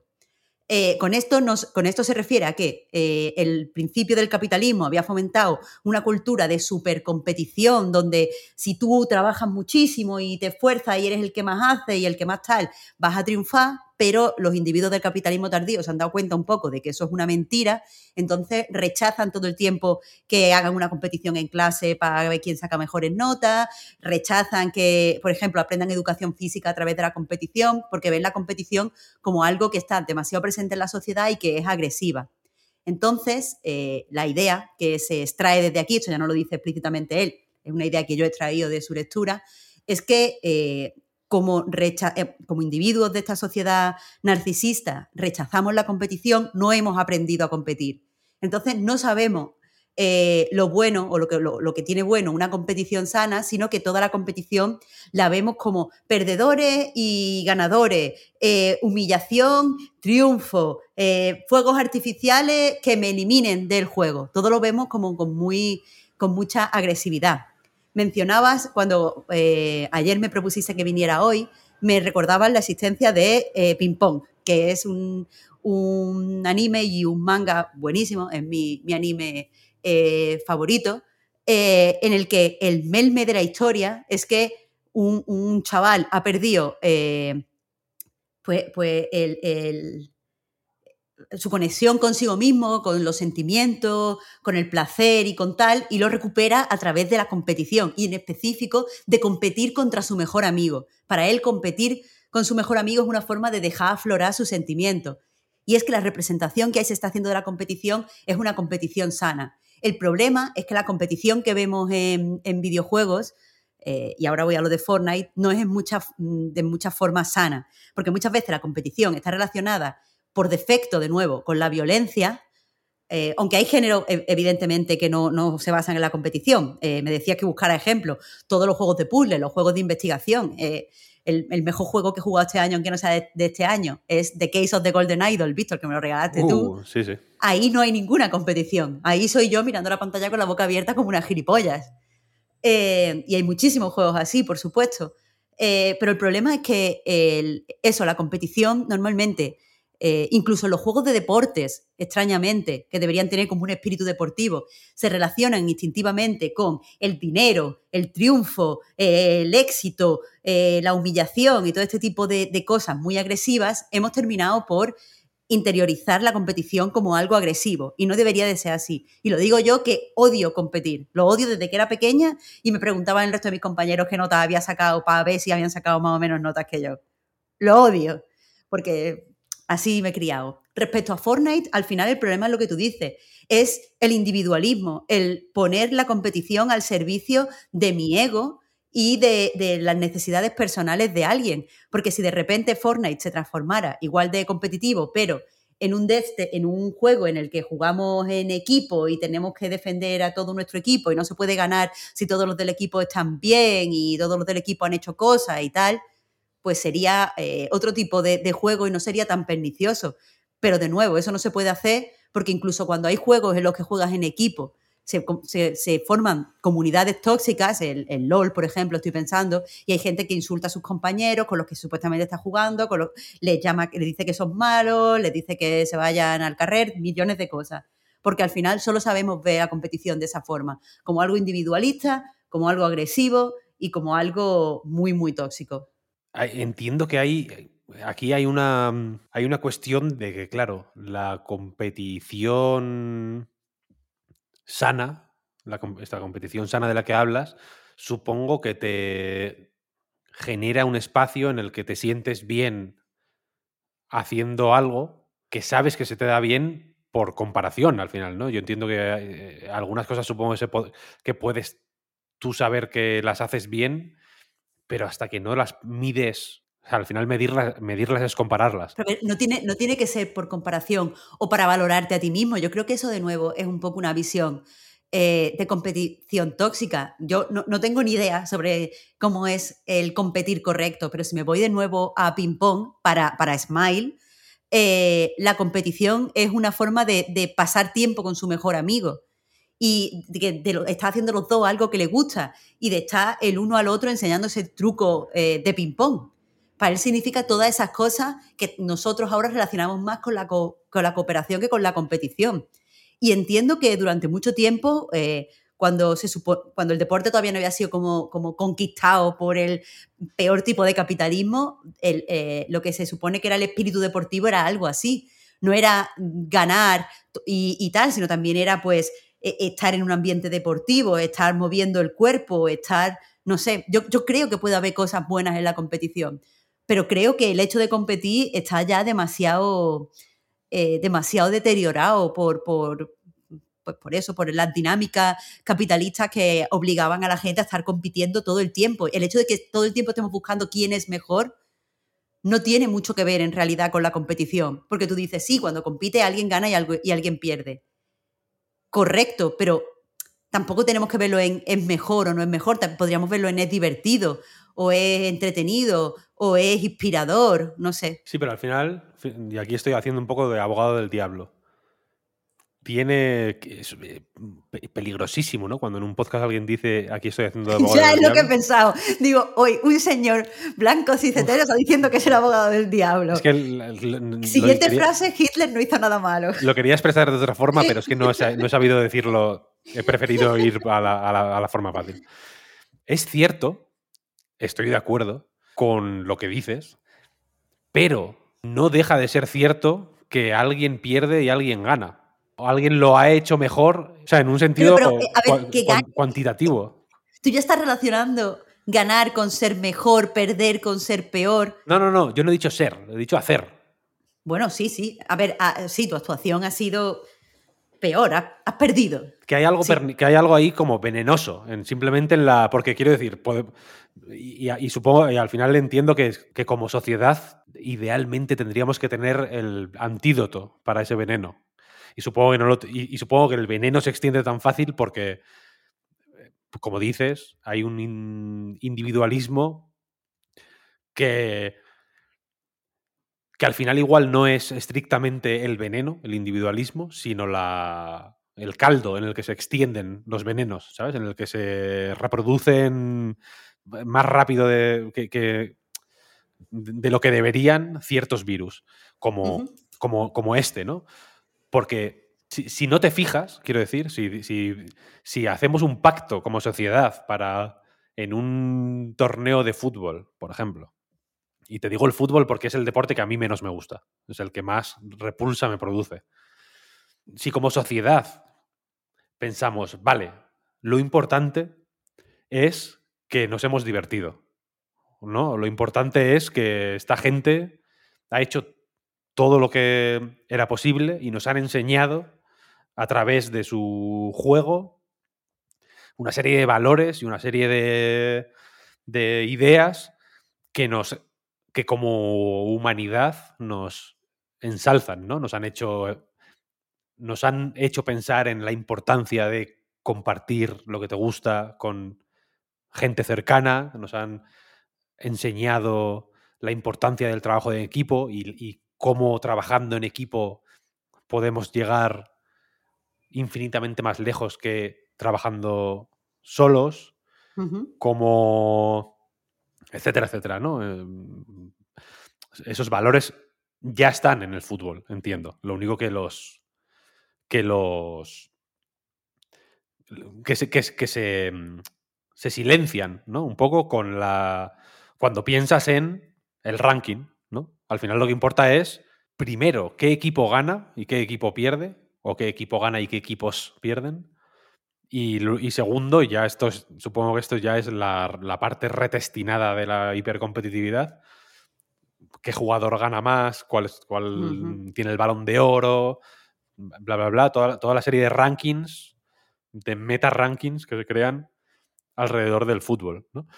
Y, y- y al final, o sea, ya están las dos cosas ahí, quiero decir. ¿no? Los valores de, joder, cómo mola hacer cosas Mm, o, ya, están ahí él, juntos aprendemos más, compartimos eh, consejos, ¿no? Como nos coordinamos como equipo y hacemos unas cosas súper guapas y esto no es competición, al final es cooperación de- dentro del equipo, ¿no? Y, ya está todo eso, pero también está lo otro y simplemente eh, decidimos fijarnos en lo otro. Por eso digo que es, que hay, que es un que, entiendo lo que quieres decir, pero que hay un veneno ahí que es difícil de, de, de evitar, o que igual, que igual está en la misma idea de la competición. Puede ser, puede ser, pero también te digo, o sea, acepto lo que, lo que has dicho eh, y sumándome en tu línea, o sea, metiéndome en tu línea de pensamiento, también te digo que entonces en videojuegos es un poco peor, porque ten en cuenta que cuando competimos en, videojuegos, o sea, está, eh, si empezamos con lo del fútbol que tú has dicho, sí, están todo lo que tú has dicho y después está, como tú decías, que uno de los jugadores gane más dinero, que uno de los jugadores sea más popular, que uno, y se vuelve al final a este individualismo, quieras o no. Pero en videojuegos hemos hablado de la competición eh, contra personas reales en un juego multijugador. Pero ten en cuenta que muchas veces en, juegos donde, o sea, que son single player, eh, hay, hay competición, sobre todo en forma de combate, en el que mm, tú, o sea, primero el combate está ahí un poco para afianzar una fantasía de poder en la que te está metiendo el videojuego. Eso no pasa nada. Pero sí, si le pones encima el hecho de que tú empiezas a competir contigo mismo por ser mejor en esta fantasía de poder. Y claro, que estás jugando tú contigo mismo. ¿Cómo mid- mides que, que- que estés ganando, que te estés superando? A través de una serie de numeritos, a través de una serie de clasificación S, eh, A, A o lo que sea. Y tienes que subir constantemente eso. Eh, veo perverso, por ejemplo, y, y esto es algo que, que te he escuchado a ti, que le he escuchado a Pep, eh, el hecho de no poder avanzar hasta que no están todos los combates en ese. ¿Hasta qué tipo, hasta qué punto eso es juego o eso es simplemente competición de la forma más tonta, pero también más tóxica? En el sentido de que- Una esclavitud absoluta. Claro. Claro, a, a lo mejor, o sea, la, la idea que estoy intentando tirar con mucha torpeza es. eh, está- hemos empezado a hablar por combate por defecto, hemos derivado en hablar sobre competición y videojuegos, pero es posible que incluso la competición, llegado a cierto punto, eh, hace que no estemos jugando, hace que estemos trabajando o estudiando el juego y ya, ya no sea juego, porque tengamos que sacar una S en el ranking y se pueda ver la S dorada cuando ves en el mapa de los combates, no sé qué, y veas una tabla y ponga nuevo récord en todas la- las filas. O sea, no te creas que no es un tema en el que no he pensado, ¿eh? Quiero decir, a mí me Hombre, gusta seguro mucho. que tú, más que yo, porque a ti te gusta competir. me a, a mí no me gusta competir contra los demás, pero sí me gusta de una manera que desde que conozco a Yados Fitness mm, me perturba profundamente. Sí me gusta superarme a mí mismo. Ya veo. O sea, me... Y ni siquiera simplemente, o sea, ni siquiera por hacerlo mejor, estrictamente. O eso pienso yo, ¿eh? igual es una, igual es un eh, engaño que me hago a mí mismo para. eh, porque yo pienso que no soy así. Quiero decir, ¿no? Que digo, joder, Víctor, tú eres mejor que eso. Tú no eres. eh, Tú no eres un chico tienes- Jin. Tú no, claro, tú no eres un jock, ¿sabes? No, no eres, no, no, no quieres ganar a nadie, en realidad. A mí no me gustan los juegos eh, competitivos normalmente por eso, también porque me ponen en un espacio mental bastante oscuro de, de efe- de dominación, efectivamente, que no me, que me repugna un poco. Pero sí me interesa el, ostras, mm, quiero manipular esto, estas mecánicas, estos sistemas, de tal modo que, que bueno, que lo, que lo optimice de alguna manera. Y es cierto que ahí la línea entre si estás jugando o estás simplemente manejando mejor una máquina para o para quién estás jugando en realidad se difumina muchísimo. Pero es que los videojuegos solo, solo pueden saber. O sea, quiero decir, un videojuego no. Por ahora. No puede saber si estás contento o estás triste o si te has asustado o te has. o estás inquieto o. o estás a favor o en contra. Se lo puedes decir tú, en cierto. Si, si- imagínate que hay un juego de terror que sale un fantasma. ¡oh! Y te, y te sale un pop-up Te da miedo. pone- te pone, oye, te cagaste, ¿eh? Te cagaste. Del 1 al 10, ¿cuánto Sí, de- miedo te he dado? Dinos, ahí está, del 1 al 10. Dinos cuánto miedo te ha dado esto. La única forma que tiene el videojuego de entender lo que está pasando fuera del videojuego son los números, en realidad. Quiero decir, los- son una serie de valores que tienen que ver principalmente con tu rendimiento dentro del juego, ¿no? Eh, De alguna manera. Y sin embargo, quiero decir, aquí igual alguien o sea, podría caer en son malos por defecto los videojuegos. O, o no, o no pueden no ser. No pueden huir del veneno de lo, de lo competitivo por de base. Y sin embargo, es que hay juegos que lo hacen. ¿Sabes? O sea, que, conocemos juegos que utilizan el número para fines no competitivos, quiero decir, al final. Entonces, aquí, aquí tiene que haber una cuestión de inclinación, ¿sabes? Nuestra, o de la gente que los hace, quiero decir. Si es que eh, hay, o sea, no, los videojuegos es, es además un tema que, que metí súper mal en, en el Ciclana, pero que me obsesiona. Yo creo que la etiqueta videojuego cada vez vale para menos, la verdad. No se puede decir nada sobre el videojuego, porque el videojuego ahora son un montón de cosas diferentes eh, que no, no, no sé, no sé, ya ni siquiera se pueden hacer generalidades, ni bueno, ni malo, ni competitivo, ni no competitivo.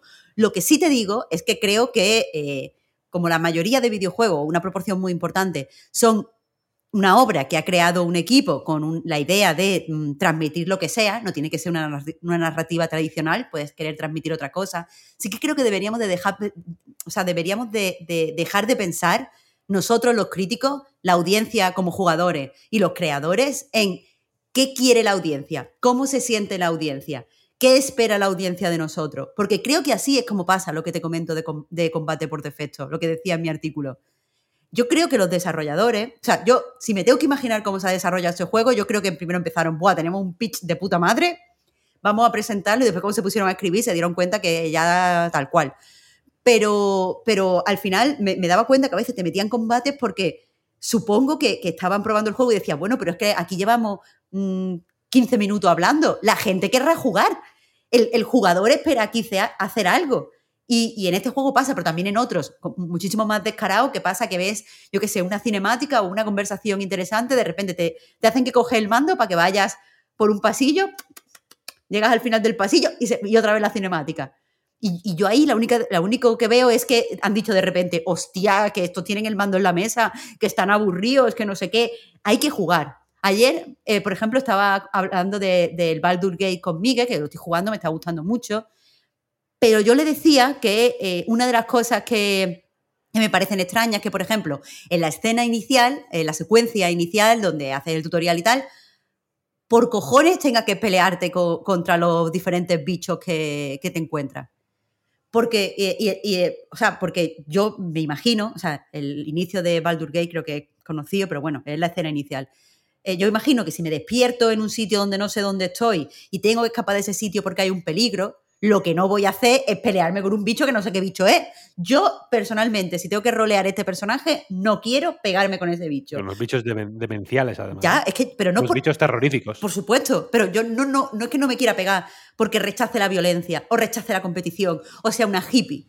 Yo no me quiero pegar porque no me pegaría, porque ¿en qué cabeza cabe tener que pegarse? Y la respuesta de Miguel fue, pero es que a ver, tendrás que poner combate porque es lo que espera la gente que viene del Dungeon and Dragons. Es como, ya, pero no es lo que pide la historia. Entonces, creo que, que, eso, que hay una forma en la que se desarrollan los videojuegos para la audiencia y teniendo mucho tiempo en cuenta cómo la gente quiere jugar, cómo tal, que creo que es perjudicial cuando hay un interés en compartir ideas. O sea, yo, al final Fortnite lo único que quiere es que te gasten mucho dinero.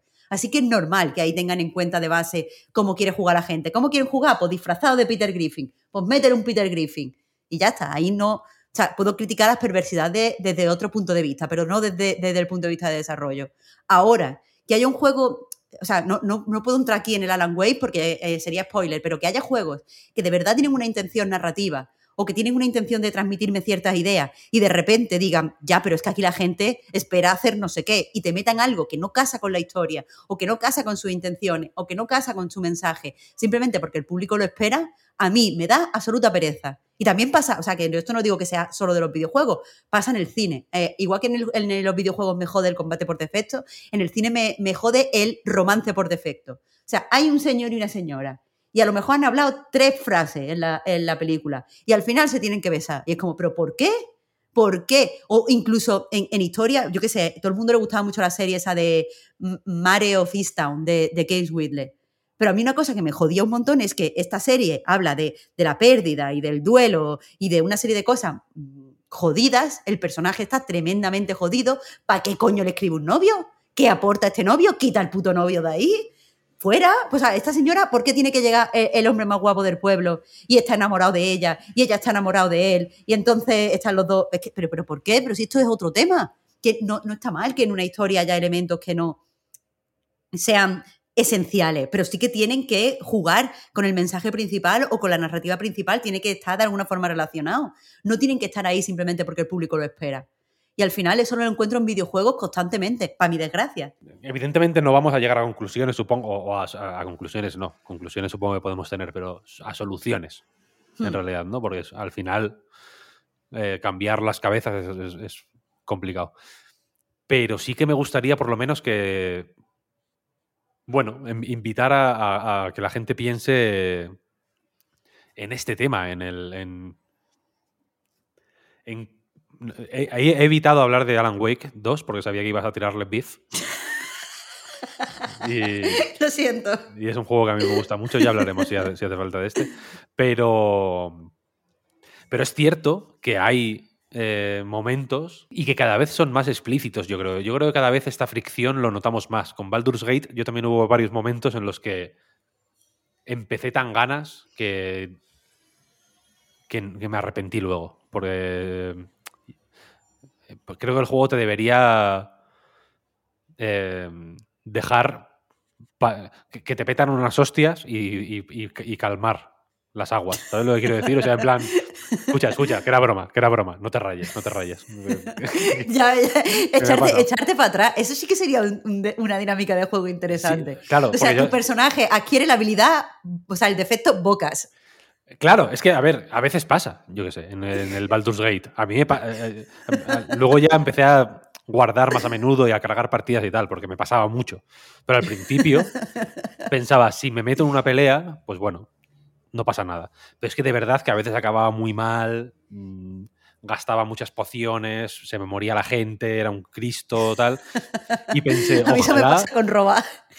O con, claro, Imagínate. Estoy robando todo, no ves, tengo las manos largas y yo. Imagínate que, que, arrepentirte, ¿no? En plan, es verdad, tío, lo siento, perdón, que se me, es que me pueden los, me, pueden las formas. ¿Sabes? Y, y, y viniendo de, bueno, viniendo de, teniendo en mente, como supongo que toda la gente que lo ha jugado, lo tiene en mente, es una cosa que se te mete ahí en la cabeza como el parásito mental este del Baldur's Gate, vaya. El Disco Elysium. Hmm. Volver a un juego así, hostia. A mí Baldur's Gate 3, me, que me encanta, o sea, me parece un juegazo, pero lo veo retro casi. ¿Sabes? Lo, digo, hostia, es que este juego, qué guay, ¿no? Es como ver una película de Chaplin como una película ahora que intenta hacer cine tipo John Ford, ¿sabes? En plan, hostia, qué guay este ejercicio de estilo de querer imitar lo clásico, teniendo Disco Elysium que es vanguardista, ¿no? Que hay un momento de violencia en todo el juego. Es que así empezó la conversación que te estaba contando. Así empezó. Rollo, me está gustando mucho, pero no es Disco Elysium. Es que es, es- es difícil de. Porque lo hemos. O sea, no- yo no he querido sacar Baldur's Gate, o sea, Alan Wake, porque sé a qué te refieres exactamente. Bien, bien. Y yo lo he pensado también, en realidad. Me- igual lo puedo, lo puedo omitir más fácilmente que tú de mi cabeza, creo. Eh, pero evidentemente el ejemplo claro es Disco Elysium, ¿no? En realidad, que, que es un juego que simplemente elimina el combate. Mm. Es que es tan fácil como. A veces es tan. O sea, en el caso de Disco Elysium, en realidad tampoco es que jugando a Disco Elysium, o al menos a mí no me lo parece, vaya, no notas que falta nada. No, notas que estás jugando, no, no en ningún momento tiene sentido, tienes este, esta idea de, Buah, estoy leyendo en una pantalla, Buah, estoy no sé qué. Al contrario, yo estaba todo el rato moviéndome, viendo cosas, investigando, Eh, yendo de un lado para otro. dados, hay Claro, checks claro. de habilidad, de tal, te dice este, tal, guau, pin, pin, pin. Nunca dices, ah, vale, querían ir de listos y entonces aquí, que iba a haber un combate, lo han quitado. ¿Sabes? No, no, no, no. no, es, De hecho, eh, puedes, puedes morir de repente si te sientes incómodo en una silla. Puedes morir de incomodidad, puedes morir de muchas cosas, de muchas formas divertidas, pero Sí. también eso hace que eh, cuando hay momentos de violencia, joder, sean estremecedores. Porque piensas, "Mm, no, no iba de esto. La- la- no, me no- no era el trato este, o no estaba siendo el trato hasta ahora y de pronto, ¡pam! Tiene una potencia... Creo que, creo que, el- que es un buen ejemplo. mm, tan- Sí, un buen ejemplo para que, evidentemente, recomendar Disco Elysium nunca está de más, vaya. Pero es un buen ejemplo de así se puede modular gameplay sin necesidad de eso, de recortarlo muchísimo, que tampoco es un caso hiper experimental, tipo de Graveyard, que solo puedes andar hacia adelante o alguna historia así. No es, no es un juego de, de festival de arte y ensayo. Es un juego relativamente normal eh, cuando lo piensas. No, no tiene nada de normal, evidentemente. Es excepcional y es una cosa alucinante, pero, pero tampoco se siente como un juego que, que te quiera que quiera contradecir de una forma así muy punky lo que hacen los demás, en realidad. Claro, pero también es un ejemplo, Víctor, de esto que te decía de que cuando introducimos una serie de elementos, eh, o sea, cuando estamos diseñando el juego en general, eh, tenemos que ser conscientes de qué queremos decir, qué queremos expresar o qué queremos contar. Porque, ¿Por qué Disco Elysium tiene al final una explosión, una, escena de violencia, una secuencia? O sea, to- todo dirige hasta esta secuencia de violencia. Porque Disco Elysium, sí, es un juego de rol, pero también es una tragedia. Es decir, lo que está contando es una, un- eh, eh, eh, tiene, tiene este tinte de gran tragedia en su narrativa. Evidentemente no sería una gran tragedia si hubiera 200 mm, altercados con pistolas a lo largo de la historia. Tiene que ser todo, tiene que jugar con esa anticipación, tiene que jugar con ese miedo, tiene que jugar con todas esas cosas. Y, y- eso es lo que decía, de, simplemente desarrollar o crear con conciencia, que, que creo que, es básico para hacer una obra buena. Tienes que pensar cuál es, no, no qué quieren o qué esperan de ti los que van, van a jugar o los que van a leer tu artículo o los que van a eh, ver tu película, sino mm, cómo puedes hacer para que todos los elementos que tienes que poner mm, pues, pues anden a la vez en la misma dirección y todos sumen y todos cooperen entre sí. Y lo que veo en muchos videojuegos que hay elementos muy discordantes que están metidos porque sí. Y, y eso, Disco Elysium es un buen ejemplo de cómo no hacerlo. Porque así se ha hecho siempre. Correcto, correcto. Es verdad que el, el miedo a que, a que no te entiendan, en realidad, eh, al final mata a muchos juegos en ese sentido. Pero es que es peor, es el miedo a que la gente se aburra. Y es como, pero que la- el aburrimiento también es un arma. ¿Sabes? Quiero decir, luego, nos, luego nos entretenemos con cualquier mierda. Bueno, ya, pues, por supuesto que sí, eso, En bueno, por descontado, viendo, viendo TikTok de limpieza, ¿sabes? Sí, no, no, claro, claro. Hemos empezado hablando de eso y es que es tan fácil como eso. Pues si quieres, podemos frenar. Podemos echar el freno. Bueno, pues te puedo desear feliz Navidad. Muchas gracias. Feliz Navidad a ti y a todo el equipo. Y feliz año. Eres la primera persona a la que le deseo feliz Navidad este año. Qué bonito. Yo también, ¿eh? es la primera vez que digo feliz Navidad este año. Normal porque estamos a 5 de diciembre, también te digo. No, ya es un poco pronto, ¿no? Pero es que yo ya puse ayer el árbol, antes de ayer. Entonces, yo ya estoy en espíritu navideño, Qué guay. puro y duro. Tiene que ser bonito con, con niños en la Navidad. A mí En mi casa es que no Sí. hacemos nada porque todavía no hay niños. Hay gatos. Bueno, hombre, pero aunque estuvieras sola, Marta. mm, Víctor, poner un árbol de plástico con cosas brillantes en mitad del salón, si, si no tiene hijos, es obsceno. El, el concepto es un poco obsceno. Ahí con el árbol de plástico. Pero puedes hacer algo, no sé, que no sea un árbol, que sea otra cosa. Puedes poner un... Idea así como de piso de estudiantes, ¿no? Un maniquí. con luces. Y con un gorro de Papá Noel. Pues eso no sé, ¿eh? en que eso después por la noche te sale el cartelito. ¿Cuánto miedo te da? Y tengo que marcar por lo menos 8, Ya. ¿eh? Sí, sí, no, no. Y si se mueve o lo que sea. Claro, claro. Es que después hay una. Apago la luz muy rápido y no vea qué susto. Ya, ya, ya, ya. No, total, total.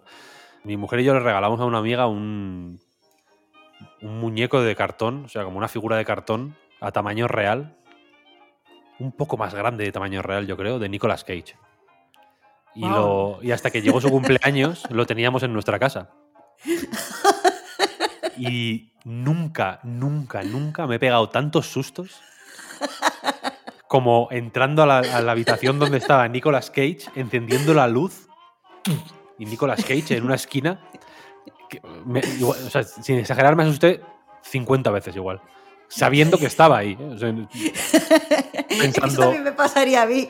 Pensar, voy a encender la luz y echar Nicolas Cage. Y la enciendo y me da susto. hostia, qué mal rollo. Es verdad, no. El, el muñeco- el maniquí, olvídalo, pero otras cosas seguro que puedes ponerlo. Bueno, a lo mejor. yo os animo a que pongáis algo de nada. A lo mejor le pongo una estrellita a mi Pikachu detective. Perfecto, eso está perfecto. Eso está perfecto. Pues muchas gracias por haberte pasado por aquí, Marta. Muchas gracias por invitarme, Víctor. Nos hablamos prontito. Sí, sí, sí, vamos hablando. Hasta luego. Y a, y a los que no están, también. Un besote. A todo el mundo. Pongo un poco de música y ahora vuelvo.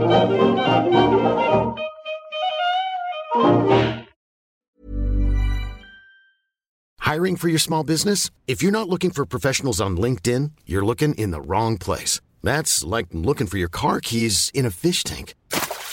LinkedIn helps you hire professionals you can't find anywhere else, even those who aren't actively searching for a new job but might be open to the perfect role. In a given month, over 70% of LinkedIn users don't even visit other leading job sites. So start looking in the right place. With LinkedIn, you can hire professionals like a professional. Post your free job on linkedin.com/people slash people today.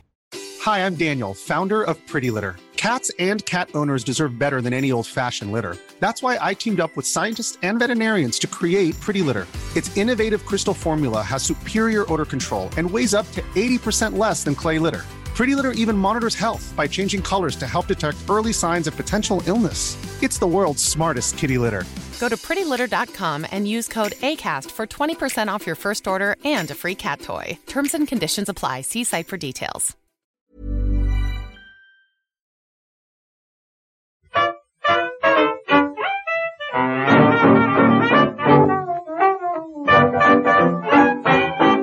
Pues vamos a volver. eh, vuelvo a estar acompañado en la sala de grabación para hablar de un asunto. Voy a, antes de presentar a quién está conmigo eh, ahora mismo, voy a hacer una pequeña introducción del tema. A mí me interesaba ahora un poco reflexionar o, o charlar un poquito, también usarlo como eh, pues bueno, excusa para hablar de un par de juegos que si de otra manera de esto va la cosa un poco hoy, eh, igual se nos habrían escapado. Quería reflexionar sobre el tema de los juegos que salen eh, en el momento del año equivocado. Estoy pensando, por ejemplo, en diciembre. ¿Y a qué me refiero con el momento del año equivocado? Pienso, por ejemplo, en un tuit que escribió Josh eh, Sawyer de Obsidian, comentando que el lanzamiento de Pentiment, la fecha de lanzamiento de Pentiment, les fue más o menos mal a la hora de, por ejemplo, estar en los Game Awards eh, de, su año, pero también del año siguiente. Ellos salieron el 15 de noviembre, me parece, 15-20 de noviembre, finales de noviembre, ni siquiera era diciembre todavía. Pero eso por lo visto les fue mal para eh, pues, estar nominados en los Game Awards, ¿no? Por cómo funcionan los Game Awards. Y también me vino a la cabeza un tuit de. Solo tweets me vienen a la cabeza, de Clara Doña, en el que comentaba la posición un poco incómoda que tiene Dwarf Fortress por haber salido cuando salió. Salió en un momento del año en el que diciembre parece raro porque es demasiado tarde ya para que según qué juegos ganen un poco el cuerpo que necesitan para estar en una lista de lo mejor del año, pero técnicamente, con el reglamento en la mano, están descalificados también para los premios o las listas de lo mejor del año del año siguiente, ¿no? Porque no son juegos de ese año, sino del año anterior, técnicamente, por buenos y meritorios que, puedan llegar a ser, ¿no? Entonces, para comentar un poco este tema y para hablar de rebote de, de, de Fortress y de Pentiment y de lo que surja, decidí llamar a Clara Doña. Hola, Clara. Estabas diciendo que, que ambos Pentiment y Dwarf, y Dwarf Fortress salieron en momentos malos, pero la lista de juegos del año 2022 de Night los tiene a los dos, ¿eh? Hombre, porque, pues porque somos gente de bien. Claro. Porque ¿Qué sabemos, tal, Víctor? sabemos apreciar las cosas buenas de la vida. Y Obvio. también tengo aquí a Juan Salas. Hola, Juan, ¿qué tal? Hola Víctor, hola Clara. Iba a decir, claro, porque Anite es lo mejor, ¿no? Por tanto, hoy vengo como fan de Anite. Hoy no trabajo para Anite. Entonces, eh, vuelvo a ponerme la bufanda de fan y digo que Anite es lo mejor que hay. Además, no estaba en Anite en 2022, por tanto, puedo Hoy técnicamente, claro, hoy técnicamente no estamos trabajando. Entonces, under- undercover, un poco, ¿no? pachanguita, pachanguita. Eh, y claro, son dos tipos de juegos que, por claro, Pentiment posiblemente ne- necesitaría un poco más de tiempo para crecer en la gente, como creo que fue creciendo eh, poco a poco al final. Y Dwarf Fortress, pues bueno, pues por cómo es, al final es un juego que está, creo, creo que sigue en acceso anticipado, ¿no? En realidad. Sí. Le- pero le va bien estar en acceso anticipado. No sé si conocéis eh, algún caso más, o si os viene algún caso más a la cabeza de juegos que hayan salido en el, en el momento equivocado, o que, o, que, o que parezca que hayan salido en el momento equivocado y que de pronto no sea así, porque pienso que en las, por ejemplo, en las películas, no es por hacer aquí el paralelismo con los Oscars del cine, pero en la- las películas hay algunas que son menos oscarizables que otras. No sé si, no sé si al revés también se aplica, ¿no? Pero desde luego hay algunas menos oscarizables por no salir en la temporada correcta, ¿no? Sí, sin duda hay momentos complejos. Eh, estoy de acuerdo con lo que decías, Víctor, de ese umbral noviembre y diciembre, sobre todo como el momento menos indicado por, por quedarte fuera de la conversación, por esa imagen que podemos tener de la jornada de este año, ¿no? Y que se nos quede fuera un juego que salga justo en diciembre, porque ya mucha gente está haciendo su lista en, en noviembre, porque si no estás en la gala de Geoff, quizá no sabemos luego dónde ubicarlo y cuando haces memoria, pues quizá nos olvidamos un poco de dónde colocar. En caso de Pentiment y Dwarf Fortress puede que no, por ser muy buenos y muy queridos, por gente como Clara Doña aquí presente, pero con otros casos eh, sí que puede pasar, ¿no? Al decir la frase eh, juegos que han salido en el momento menos indicado, yo me he acordado del el CEO del estudio que hizo Immortals of Aveum, diciendo que ellos salieron en el momento equivocado. Pero claro, eso fue en verano, porque pensaron que era un momento interesante para, para ser lanzados y se comieron pues el, el agosto tan complejo que hemos tenido en 2023, ¿no? Pero bueno, es una cosa un Claro, poco... pero no porque fuera agosto y la gente estuviera de vacaciones, sino porque la gente estaba en Baldur's Gate 3. Exacto. Porque exacto. ahí tienes a Baldur's Gate saliendo en agosto y dime tú qué importó para los no sé cuántos eh, jugadores a la vez, ¿no? En Steam, era una barbaridad. Sí, sí, sí, no, los concurrentes de Steam fueron una locura y evidentemente algo que aunque no se esperaba tan grande, yo creo que les pasó a todos por encima. Entonces, habrá cada año algún momento donde sea el momento menos adecuado. Este año, agosto con Baldur's Gate 3 y bueno, Armor Core y otros con tantos juegos fue el menos indicado, pero sí me parece curioso el fenómeno de qué pasa con estos juegos que salen en diciembre y, y qué, pasa, o sea, qué pasa con ellos a nivel de conversación por no estar en los premios como gran foco de, de, la industria, porque nos gustarán más o menos los premios de Geoff, pero es cierto que si, si, estás ahí, más jugadores se van a acordar de ti y si no estás, quizá quedas un poco en el olvido. Yo antes estuve mirando un poco así por encima juegos que han salido en diciembre, de una, una búsqueda un poco rápida y quizá no lo más exhaustiva posible, pero sí encontré unos cuantos. He visto que Gris salió en diciembre, lo cual, bueno, entiendo que nosotros lo tenemos muy en, en, cuenta, sobre todo porque, como bien me ha dicho Víctor, después ha ido saliendo, fue publicándose en 2019 después en otras plataformas, entonces estuvo más presente seguramente. De Calisto Protocol, el eterno olvidado, Alberto Corona, que escucha esto, seguramente estará de acuerdo, es un juego que merece más atención. También eh, se atrevió a salir en diciembre y luego quizá se habló muy poquito de él. Y bueno, unos cuantos pequeñitos, eso sin duda. El Avatar Frontiers of Pandora sale dentro de nada. Yo creo que en este caso, y por cerrar mi primera intervención, sí que por tener una, una forma de afrontar el mercado más parecida al, al, cine que los videojuegos. Igual no tiene en mente el de Game Awards, pero tiene en mente que en Navidad la gente compra mucho y que las películas de Avatar salen siempre en diciembre porque todo el mundo va al cine en familia y, gasta más, ¿no? Entonces quizá este Avatar Frontiers of Pandora tiene un espíritu más de juego de Play 2, de juego de película, juego que los niños van a pedir para Reyes y por tanto así va a vender más. Los niños van a pedir para Reyes el avatar. Los niños no Ya, saben ya. qué es avatar, ¿eh? Pep Sánchez. Me he quedado eh, Sánchez impresionado va a con esta, con, esta, con esta declaración. Pep Sánchez, que es un niño grande, va a pedirse el Avatar. Eso es verdad. los niños Eso es verdad, eso es verdad. Yo no he hecho mucho research, he, he hecho alguna investigación, ¿no? De juegos de diciembre, pero que a mí me vengan a cuento o al caso es que lo del año pasado, lo que con Pentiment y Dwarf Fortress, esta introducción que hemos tenido, yo creo que fue la más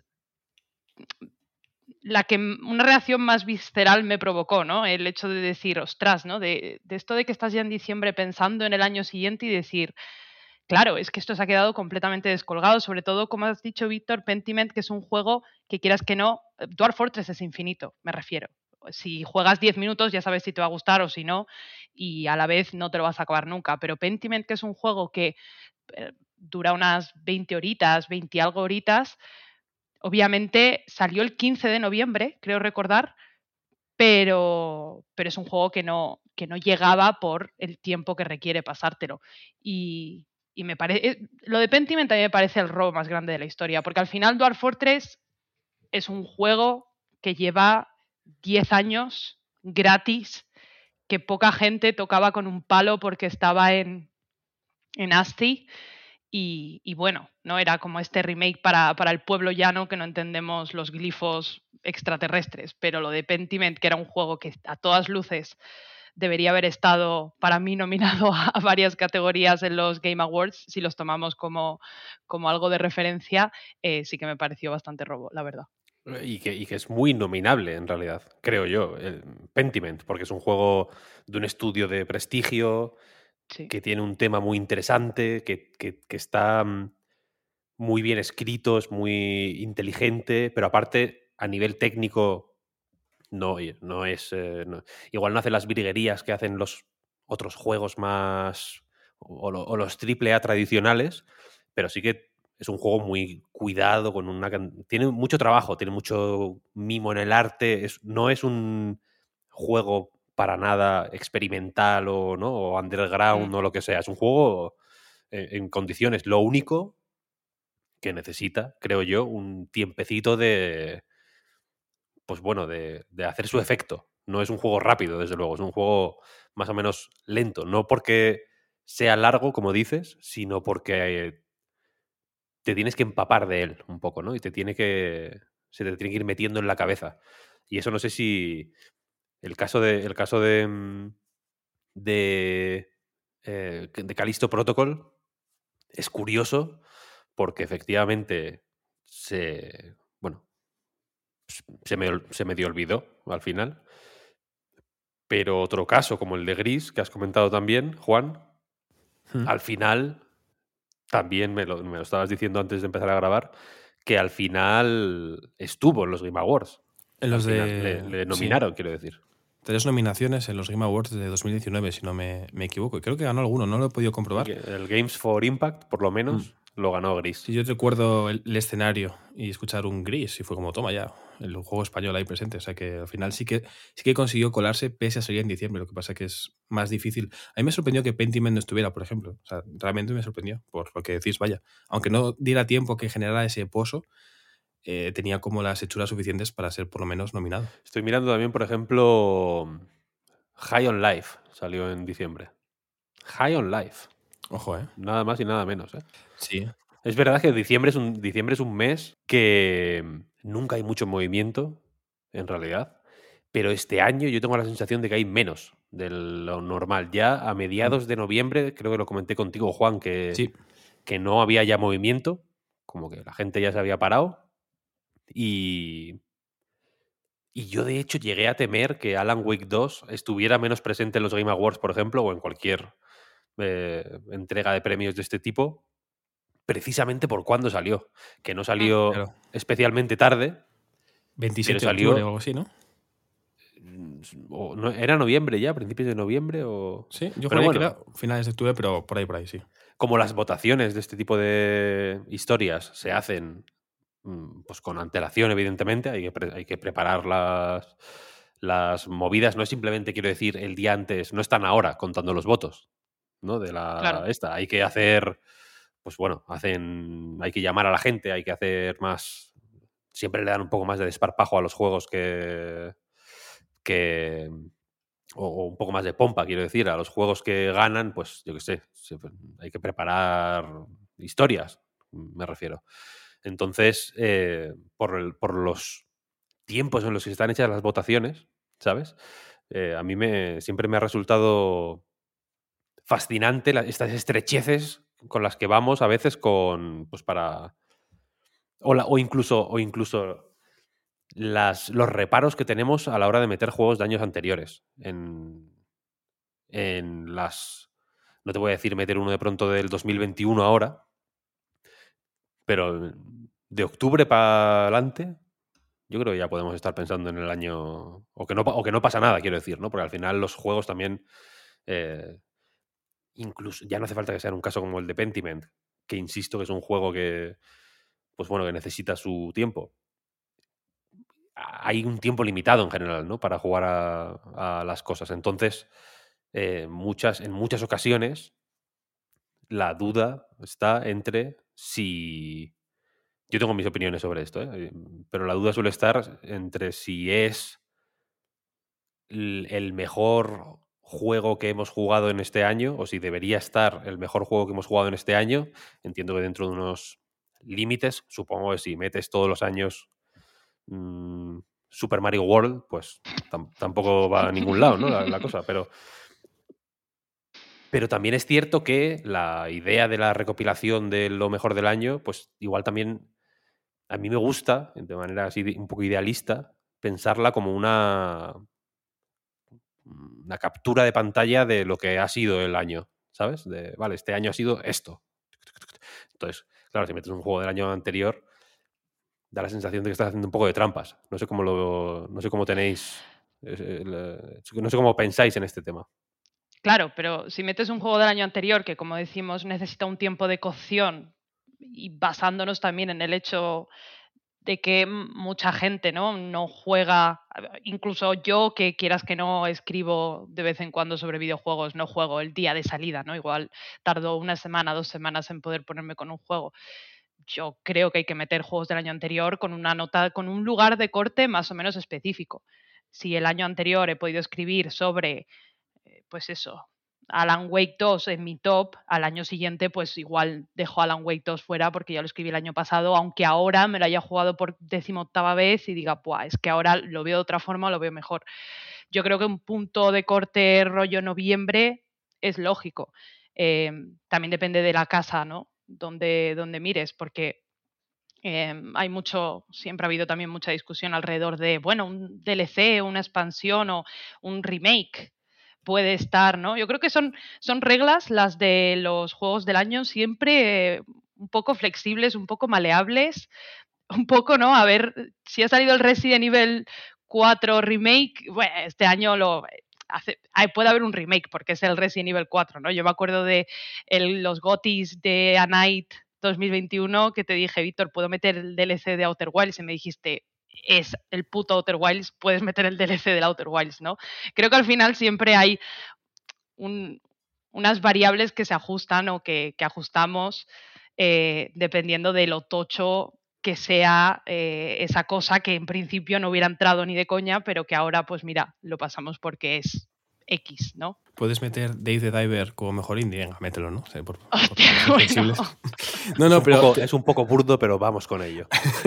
a ver qué pasa, ¿no? No, te, te entiendo, Clara, y, y que- entiendo que hay casos además que, que merece la pena hacer la, la excepción. Al final, lo de hacer la foto fija del año es lo ideal, pero entiendo que es difícil por los tiempos que comentabas, ¿no, Víctor? De cuándo tenemos que mandar los nominados. Y recuerdo tu preocupación con Alan Wake y por suerte no estuvo como al límite y, y logró entrar. Precisamente por eso, por cuándo hay que presentar los nominados a Mejor Juego del Año en muchos casos, sobre todo en The Game Awards, tampoco sería nada raro adaptarse a, lo que hay. Quiero decir, en vez de hacer un año natural de los mejores juegos de enero a diciembre, como al final hay que nominar lo que ha salido hasta que llega noviembre, pues como si fuera la temporada del videojuego desde que Geoff da los premios hasta el siguiente año, pues bueno, los juegos que han sido mejores desde diciembre hasta final de noviembre o hasta final de octubre más o menos, y tampoco pasaría nada. El problema, entiendo, es que cuesta bastante hacer memoria en algunos casos y que si le cuesta al Hi-Fi Rush que salió en enero eh, Justo, justo aparecer- estaba pensando en ese Mm. caso. Fíjate. Claro, o sea, entiendo que es muy difícil, salvo que seas un Elden Ring que, que marca esa conversación durante todo el año, ¿no? que salió en febrero. Si sales en enero y lo haces muy bien, salvo que seas el juego favorito de quien tenga que votar, es normal que pasen los meses y la gente se olvide, porque sale Zelda en mayo, porque sale Baldur's Gate en agosto y porque llegas a octubre con Spider-Man, Mario y Alan Wake y de repente igual enero no lo tenemos tan presente, incluso ya está tan cerca del anterior gala que quizá se nos puede incluso mezclar y habrá gente que dirá, pero no salió ya en el año anterior, ¿cuándo fue? ¿no? Entonces, imagino que es más difícil pensar en enero, más difícil todavía pensar en diciembre, ¿no? Pero bueno, luego ya depende de cada uno y de el tiempo que quiera dedicar a buscar cuándo salió y si entra o no. A mí no me importa para nada que un juego de diciembre entre en- junto con los juegos del año siguiente, vaya. Luego está, claro, el, el reverso, no sé si tenebroso o luminoso de salir en diciembre. Es salir en enero, efectivamente, que también tela, ¿no? Porque te olvidas. Caray, el Pizza Tower, por ejemplo, salió en, ah, pues no sé si no sé si fue antes o después del Hi-Fi Rush, pero por ahí. Mm. Fue, yo recuerdo haber empezado a, em, a ver Pizza Tower más o menos por la época en la que se empezó a ver el Hi-Fi Rush. Y, y parece hace cinco años. En este año más, eh, además, encima, ¿no? Con la cantidad de, de cosas que han salido, pero piensas, ostras, es que claro, desde que tú juegas a Pizza Tower, por ejemplo, o a, a Hi-Fi Rush, vaya, me valen los dos ejemplos, y piensas, este mm, increíble. Fijo que va a ser uno de mis juegos del año. Y van saliendo juegos, van saliendo juegos, y, al final dices, bueno, vas matizando. Que igual luego, en que por eso que la época de, o los meses de oscarizables, entre comillas, no son tanta tontería, porque el calentón al final, pues los premios estos... eh, yo, soy muy... Yo estoy a favor de, hacer lo que dice Clara y de más o menos eh, dentro de unas... Dentro de unos parámetros para que exista juego, jugar con, las, con este tipo de cosas, ¿sabes? O sea, que si sale, mm, pues eso, un, un remake, pues yo que es que, claro, normalmente yo no metería un remake, por ejemplo, en una lista de estas, pero depende del remake también, ¿sabes? O sea, que al final hay una parte de que si no tienes la libertad de saltarte las reglas, ¿sabes? Igual se vuelve un poco... mm, igual se vuelven cadenas, ¿no? Más que ser una cosa divertida de celebración, igual estás en un cumpleaños encadenado a la pared. Y es un poco, y es un poco feo. Quiero decir que, que, que ahí hay un, hay un punto de, que el calentón, había perdido el hilo, no sé si se ha notado, pero había perdido el hilo de lo que estaba diciendo. El calentón del, de "Puf, esto es increíble. Yo creo que, por ejemplo, Alan Wake le ha ido bien, porque mucha gente su- supongo que no se esperaba que Alan Wake 2 fuera como ha acabado siendo. Yo no me lo esperaba, desde luego. Y, y habrá gente que le haya parecido peor de lo que esperaba y otra gente que, que le ha dado exactamente igual. ¿eh? Pero creo que a mucha gente le ha sorprendido y eso ha hecho que pues escriban la nominación más rápido que si hubieran pasado cinco meses, ¿sabes? Que igual ahí ya se habría templado la cosa y habrían dicho, bueno, pues sí, el Alan Wake guay, pero voy a, yo qué sé, voy a reivindicar este o lo que sea, ¿sabes? Sí, ha salido justo en el punto del. en el sweet spot, eh, justo antes de que cierren, ¿no? Y al final, lo último, el último sabor de boca, uno de los últimos, si es bueno, se te queda con. tienes mucha más memoria de eso, claro. Pues no quiero más de vosotros, Clara y Juan. Muchas gracias por... sol- solamente quería compartir estas pequeñas reflexiones, quería escuchar vuestras voces, quería teneros aquí un momentito. Así que os dejo que sigáis con vuestra vida. Espero que espero que os lo paséis bien hoy y mañana y todos los días. Gracias a ti, Víctor. Muchas gracias por, por contar con nosotros en este ratito tan, tan breve, pero cálido e interesante. Por supuesto, breve pero intenso. Pues vamos a ir terminando con un juego al que por aquí le teníamos muchas ganas desde hace un tiempo, desde hace mucho tiempo, desde hace quizá más tiempo del que jamás habríamos esperado que íbamos a tener que esperar para, para jugarlo.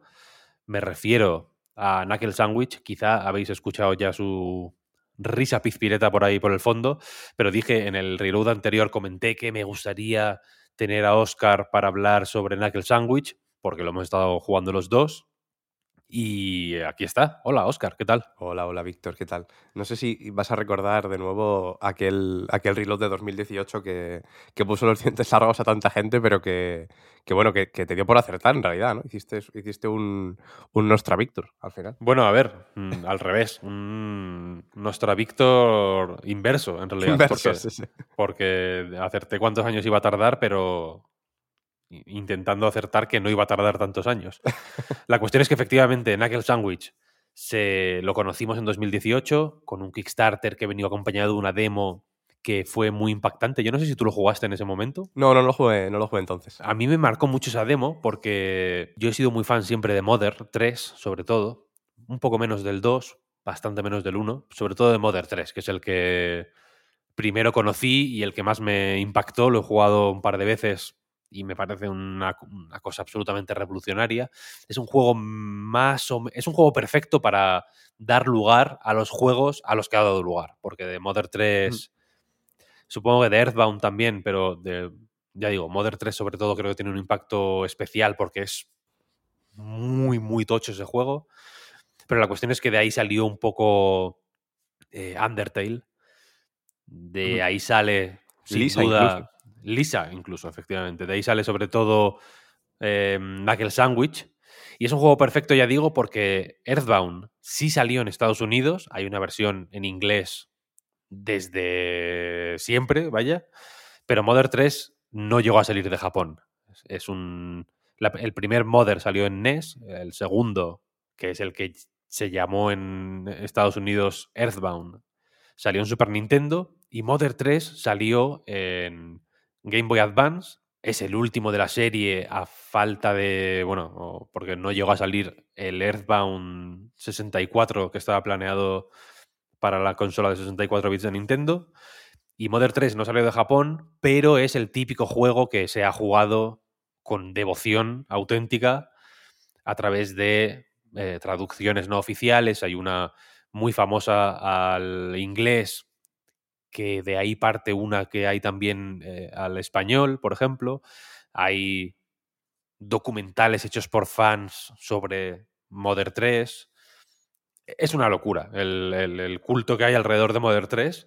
A mi modo de ver, bien merecido. Por cierto, eh, recomiendo a todo el mundo que, que lo juegue como buenamente pueda. Hay un artículo en Night que se llama Juega a Mother 3. Ese es el título del artículo y es lo único que tenéis que sacar de en claro de, de él si solo os queréis quedar con una cosa que sea eso. Lo escribió Pablo Algaba, lo podéis encontrar en, en A Night. Y ya digo, en aquel sándwich recoge un poco lo- ese guante de el RPG, eh, no sé cómo decirlo, Anti-RPG un poco, ¿no? anti-RPG. Me parece buena, igual que, la, que el anti-humor, ¿no? Eh, El, el- el anti-RPG, porque es un RPG en realidad. Va de un chaval que llega a una ciudad en busca de trabajo, básicamente, ¿no? Ya sabéis de qué va el, el- el primer capítulo tan chocante y, y que es una introducción tan potente.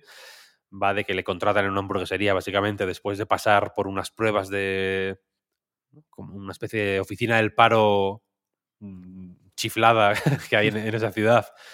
Acaba en una, en una hamburguesería de mala muerte, donde por un accidente a la hora de sacar las basuras al final de la jornada, acaba matando sin querer a un macarra que le, ¿no? que le hostiga en la parte de atrás de la, de la hamburguesería. Y el dueño de la hamburguesería, que es un tipo entre, entre misterioso y grotesco y un poco asqueroso, decide, para deshacerse del cadáver, comérselo, básicamente. Y para ello pican la carne y hacen hamburguesas. Ya que están en una hamburguesería, hacen hamburguesas de carne picada porque el hombre ve un, una línea de negocio alucinante. Bueno, la prueba y literalmente trasciende, vaya. Trasciende, claro. Hay un momento en el que se eleva y di- dice, esto sí. es... Se ¿por qué?". apagan las luces. Sí, porque se pregunta en plan, ¿por qué no había comido esto antes? Sí, sí, Eh, es literalmente. increíble. Y entonces dice, venga, vamos, vamos para allá. Hasta ahí llegaba la demo en su día, en 2018. Ahora ya ha salido el juego, salió hace un par de semanas. Y creo que tú no te lo has terminado de- todavía. Yo sí me lo terminé, pero has jugado lo suficiente como para ver, creo yo, por dónde van los tiros. Sí, sí, sí. Y, y, yo tenía unas expectativas muy altas con este juego, porque desde 2018 he estado pensando en él activamente. Cuando digo activamente, digo que en su momento el creador, o sea, eh, Andy Brophy se llama, creo, Eso o es. Andrew, Andrew o Andy. Eh, bueno, Andy viene de Andrew, así que Ah, ¿sí? la- las dos valen. claro. Yo le llamo Andy, ¿no? Como te- le tengo confianza. Eh, cometió el error de responderme un mail una vez cuando se envió la. cuando se publicó el Kickstarter. Y desde entonces le he mandado mails cada, cada lo confieso, cada X meses le mando un mail. No me ha contestado a ninguno. Sí, Porque el eh, hombre estaba como. La, la cuestión es que el retraso, el- o sea, el desarrollo se fue retrasando porque el hombre estaba un poco con burnout, un poco agobiado con, con el proyecto de terminar el juego, que, parece que parece que fue más imponente y más grande de lo que se esperaba. Pero yo cada X tiempo le mandaba mails de ánimo, simplemente. De oye, mola, ¿no? Cada vez que había alguna mínima noticia, en plan, "Oh, sí, he visto que has puesto esto. Mucho ánimo. Keep up the good work, le decía siempre al final del email. Y, y entonces, claro, mi relación con el juego es muy distinta a la que puede ser con, eh, la tuya, ¿no? Que supongo que lo conocías, pero igual no estabas tan, tan metido. No, claro, eh, yo lo que lo conocía, de hecho, como mucha gente por, por el- aquel reload, vaya, yo creo que lo dio a conocer a mucha gente en España y, bueno, en Latinoamérica, eh, por supuesto, ¿no? Gente hispanohablante que nos escucha. Y, y mucha gente a raíz de eso se sumó al, al Kickstarter, ¿no? Que, que empezaron en 2018, de hecho, ¿no? Que de aquí vino un poco la, la demo y todo esto, pero es verdad que, que, bueno, hay un artículo en, en A que escribimos hace poco en relación con, con esto, con todo lo que ha sido el desarrollo, que bueno, al final lo que le vino bien, sobre todo, es el, el apoyo de Superhot Presents, que eh, sirvió un poquito como editora, ¿no? Pues esta iniciativa del desarrollador de, de Superhot a la hora de publicar videojuegos independientes, ¿no? Y, y ayudar a, a equipos pequeños que, bueno, hasta entonces, hasta 2018, llevaba haciendo el juego de- desde 2013 en Flash, eso fue lo primero que salió de él. Sí. Eh, No había podido dedicarse por completo al juego, o sea, estaba compaginándolo con, con otros trabajos. Entonces, entiendo que, que, bueno, que fue una gran liberación para él y, y lo ha podido sacar como ha querido a mí. eh, la verdad es que esa es la sensación que me da. Ahora entramos en materia, pero gustando más o menos, sabiendo cosas que me gustan más o menos. Eh, no sé tú cómo estarás, entiendo que también estarás más o menos dividido con, con algunas cosas, pero me da la sensación de que como mínimo es el juego que, que el creador quería que fuera. Entonces, en ese sentido, por lo menos creo que, que puede estar contento. Claro, la cosa aquí es que es un, ya digo, un RPG tipo Super Nintendo, como de esa época, ¿no? Vista cenital, gráficos pixelados, tiene este estilo artístico un poco chiflado de Earthbound y de Mother, con personajes muy extravagantes, con diálogos exquisitos, los diálogos con la mayoría de personajes. Me da la sensación de que cuanto más, cuanto menos importante es el personaje, más divertido es el diálogo, o más, o, o- o- o más impacto tiene la broma que te lanza. Es un juego con un sentido del humor excelente y que no se queda solo en la coña puntual, ¿no? Que hables con un tío y diga un chiste y tal, sino que hay personajes secundarios extras recurrentes que, que van que van profundizando en el mismo chiste desde la primera vez que los ves hasta la última, van apareciendo todo el rato. El chico que juega a, la, a, la- a una consola portátil, que está en la... No sé si lo has visto alguna vez. Sí, sí, sí. Que, que hace chistes contigo. Al principio, la primera vez que te lo encuentras, dice, ah, estoy aquí jugando a un juego que lo acabo de empezar. Entonces, bueno, prefiero no decirte nada porque no quiero hacer spoiler. Y el, y el personaje del protagonista Mira la cámara, ¿no? se da la vuelta y mira la cámara. En plan. y, y- y- y chistes de ese tipo, o el tipo que está mirando como eh, dentro de la oficina del paro, esta loca, que hay como un. Como un tipo que está mirando por la ventana, como nervioso y muy emocionado por cómo es el, el edificio y tal. Ese aparece muchas veces también. Muchos personajes muy pequeños aparecen eh, durante todo el rato y le dan al juego una sensación de avance y una coherencia y un peso, ¿no? Lo, lo enraiza en, el- en la tierra de alguna forma de una manera muy guay. eh, que a mí me parece muy inteligente. Y luego, aunque este inicio de las hamburguesas y tal y cual pueda parecer un poco loco, el juego luego en realidad es relativamente tradicional, en el sentido de que se divide en secciones de exploración de la ciudad, relativamente opcionales en realidad. Puedes ir al punto al que tienes que ir y ya. También puedes dedicar un tiempo a, a- ir a zonas a las que no tienes que ir si no quieres, pero el juego siempre te dice en plan, vale, el siguiente punto es en esta zona de la ciudad, ¿no? O en el resort, o en, la- en el este, o en el norte, o en el puerto, tal. Siempre tienes un objetivo a la vista, quiero decir, y luego, cuando llegas a ese objetivo, hay, un- hay una mazmorra, básicamente. Que una mazmorra es. eh, bueno, no, no voy a decirlo porque hay algunas que son muy divertidas y no quiero chafar sorpresas, pero son mazmorras en las que empiezas, no puedes salir de ellas hasta que no llegas al final. Al final hay un boss y por el medio hay enemigos.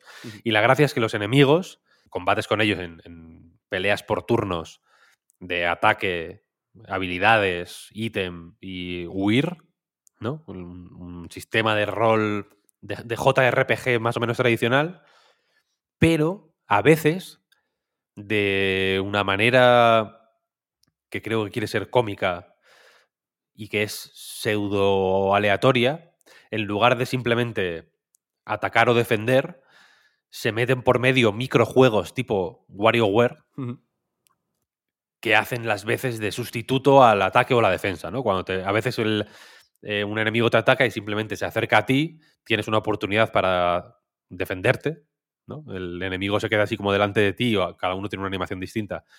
Y cuando hace una señal es que te va a atacar y puedes pulsar A, en mi caso, y, y te defiendes y esquivas el daño, pero a veces tienes que resolver estos microjuegos que hay de todo, ¿no? Desde esquivar rayos hasta coger huevos o conducir un coche para evitar que te, que te abduzca un ovni, pelear contra un boxeador, hay, hay de todo. Son microjuegos de muy pocos segundos, como los de WarioWare, y que si los resuelves con éxito, o esquivas el daño, o haces tú un ataque.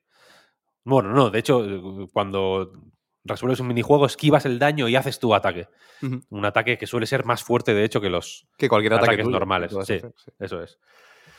Y es un sistema que no sé a ti qué te ha parecido, pero que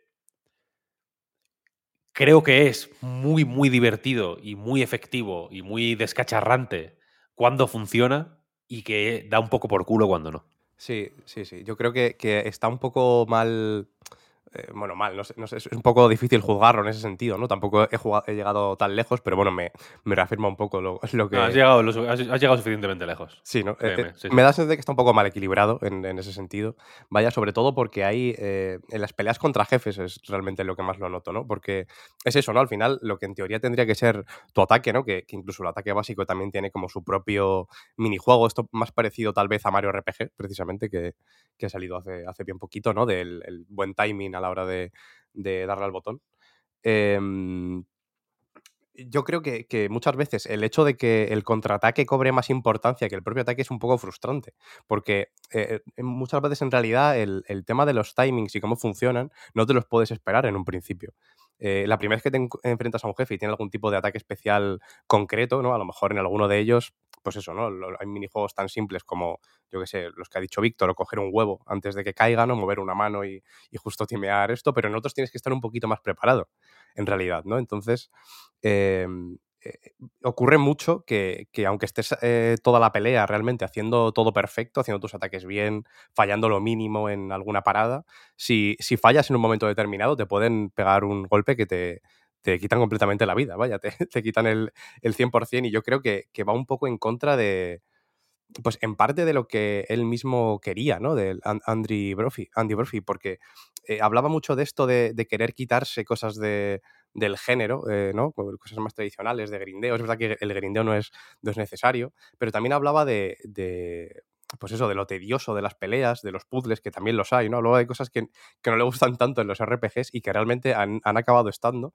Y a mí me parece que, que mm, acaba motivando bastante poco. Aparte que el tema de los, de los jefes en particular, y a mí es lo que, lo que menos me ha convencido más allá, pues eso, de, de los buenos momentos de las conversaciones en sí mismas, ¿no? Del, del el hecho de, los propios minijuegos y las propias peleas, que siempre son interesantes, eh, me parece que les falta un poquito de contexto a todos, ¿no? Porque eh, normalmente cuando aparecen en, en, escena es a lo mejor segundos después eh, ya la pelea. no, no hay como un... no se dilata en el tiempo, ¿no? ¿no? No le ves un sentido a tener que pegarte con esa persona, que también entiendo que el tono del juego va un poco por ahí. Eh, la verdad es que no es, en ese sentido a lo mejor no es tan tradicional como en su estructura, que de hecho ya que decías el tema de lo de las mazmorras, ah, para mí lo más, lo más equivalente es Pokémon, a lo mejor, ¿no? Que es uno de los de las inspiraciones que Andy Profi hablaba. No sabía exactamente en qué podía estar, pero desde luego yo creo que las mazmorras son un, ejemplo claro, incluso la exploración y la, y la forma de moverte, pero eh, yo creo que, que, es eso, ¿no? Que, que por mucho que, que, en ciertos momentos lo hagas todo bien, se vuelve bastante frustrante llegados a cierto punto por, por lo que te exige y lo que te da, eh, sobre todo, ¿no? Es verdad que hay muchas opciones de accesibilidad, también su idea eh, era que lo pudiera jugar cualquier persona y es verdad que las hay hasta el punto de que te puedes saltar las peleas. Hay una opción que es directamente que no haya peleas y otra que es reducir el, el daño que recibes en el porcentaje que quieras. Pero claro, eso es una experiencia distinta, ¿no? El tema al final es que mientras decidas no utilizar esas, esas funciones, todo funcione bien, ¿no? Y esté bien equilibrado. Y creo que, que no es el caso, vaya. ¿Hay algún combate contra jefes? Claro, es que los combates contra jefes para mí son el, el punto en el que más se nota esto, evidentemente, mm. y donde más puntillas se le puede sacar, porque los combates contra enemigos random se pueden hacer pesados si se repite mucho, yo qué sé, si tienes mala suerte y se repite mucho un microjuego, pero en realidad, bueno, no pasa nada. ¿no? Tardan un segundo, suelen ser graciosos, no te, te los puedes incluso saltar. En realidad es cierto que el, la diferencia que hay entre... Tampoco se puede grindar, en realidad, grindear eh, experiencia, porque los enemigos son Mm, son limitados. Son limitados, ¿no? Bueno, puedes, puedes elegir esquivarlos, ¿no? Porque es el típico enemigo como que, que aparece por el propio mapa y si lo tocas entras en, y entras en contacto con él ya comienza la pelea. Si te, la, te, las apañas para esquivarlos tampoco te supone un problema a nivel de experiencia. Vaya, lo que lo, el máximo que puedes grindar en realidad sería, pues eso, cargártelos a todos.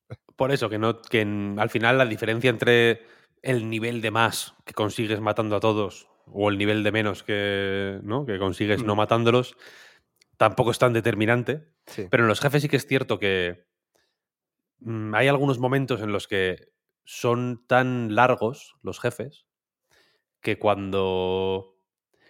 que incluso cuando hay una broma, todos los jefes tienen alguna broma. El primero, para no hacer mucho spoiler, que es como un. Creo que es el primero, en realidad.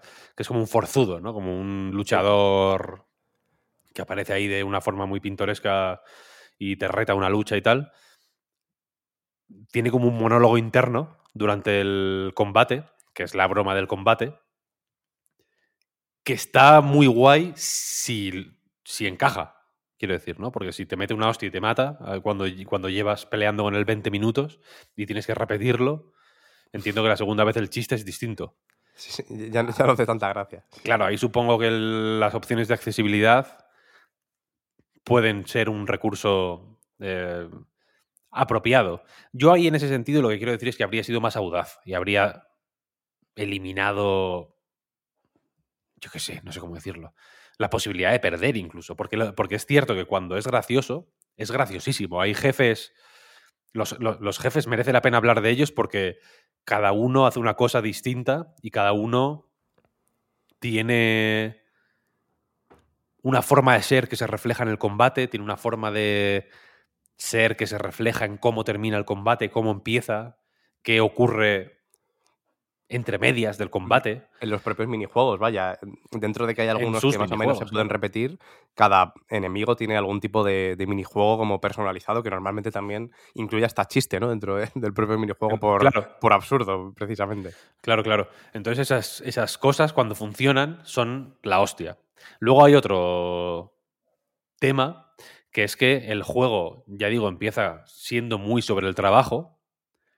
El trabajo tiene una presencia mm, muy grande durante toda la. durante todo lo que dura la historia. Los personajes, muy muy a menudo hay personajes que su forma de ser o su interés dentro del juego tiene que ver con su relación con el trabajo, que suele ser catastrófica, supongo que por, por influencia del, del propio Brophy, vaya. Pero es muy loca la historia, ¿eh? O sea, no tiene nada que ver con las hamburguesas de carne. Sí, sí, sí. De hecho, al principio a mí me falta un poco de.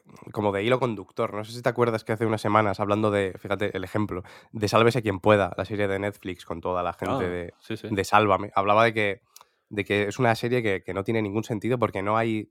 como que no hay un fin, no hay un objetivo claro, pero realmente da igual, porque solo funciona por la gente que tiene y las, y las gilipolleces que pasan, básicamente, ¿no? Dentro de, dentro de la serie. Aquí eh, me, me da la sensación de que, de que a veces falta eh, un poquito agarrarse más a, a algo específico, ¿no? Porque incluso cuando eh, pasa todo esto que decías de la introducción, que hasta entonces el, el propósito parece más o menos claro, ¿no? Que es encontrar trabajo y, bueno, a partir de ahí ganarse la vida y, y- y ver qué hacemos, ¿no? Aunque más o menos es verdad que queda en el aire y es bastante repentino como te, como te plantan ahí, pero bueno, más o menos se entienden, se entiende. Pero después de, de eso, cuando realmente empieza el, ¿no? Lo que es lo, lo importante de la trama, después de la introducción que, que comentabas antes y que se empiecen a hacer las, las hamburguesas de, de carne humana. Eh, a partir de ahí, yo creo que la, la historia tarda un poquito en hacerse un poquito más clara y en realmente eh, poder entender el propósito de lo que estás haciendo y verle un sentido a lo que estás haciendo a mí. eh, no es que generalmente eso me, me urja o tenga esa necesidad, pero en, en este juego en concreto yo creo que sí. Y, y yo creo que, que, que fuera un poquito más claro ayudaría un poco más a, a lo que para mí es lo mejor del juego. Supongo que, coincidimos, que es en esto de, de hablar con Peña, ¿no? De moverte por, por la ciudad, meterte en cualquier casa y que alguien te cuente su vida simplemente y lo que está haciendo ahí y te diga pues algún chiste y que, que normalmente, como decías también, pues son bastante graciosos. Yo creo que, que si todo eso estuviera un poquito más contextualizado, ¿no? Si todo girara un poco en torno a lo mismo y, diera matices de como del mismo mundo, de alguna forma, creo que funcionaría un poquito mejor también. Al final, claro, la historia se mueve entre dos dimensiones. eh, hay un personaje misterioso que al principio es un conductor de autobús, pero luego resulta que es un ser interdimensional. Hay, hay una serie de facciones que se refieren a ti como una anomalía.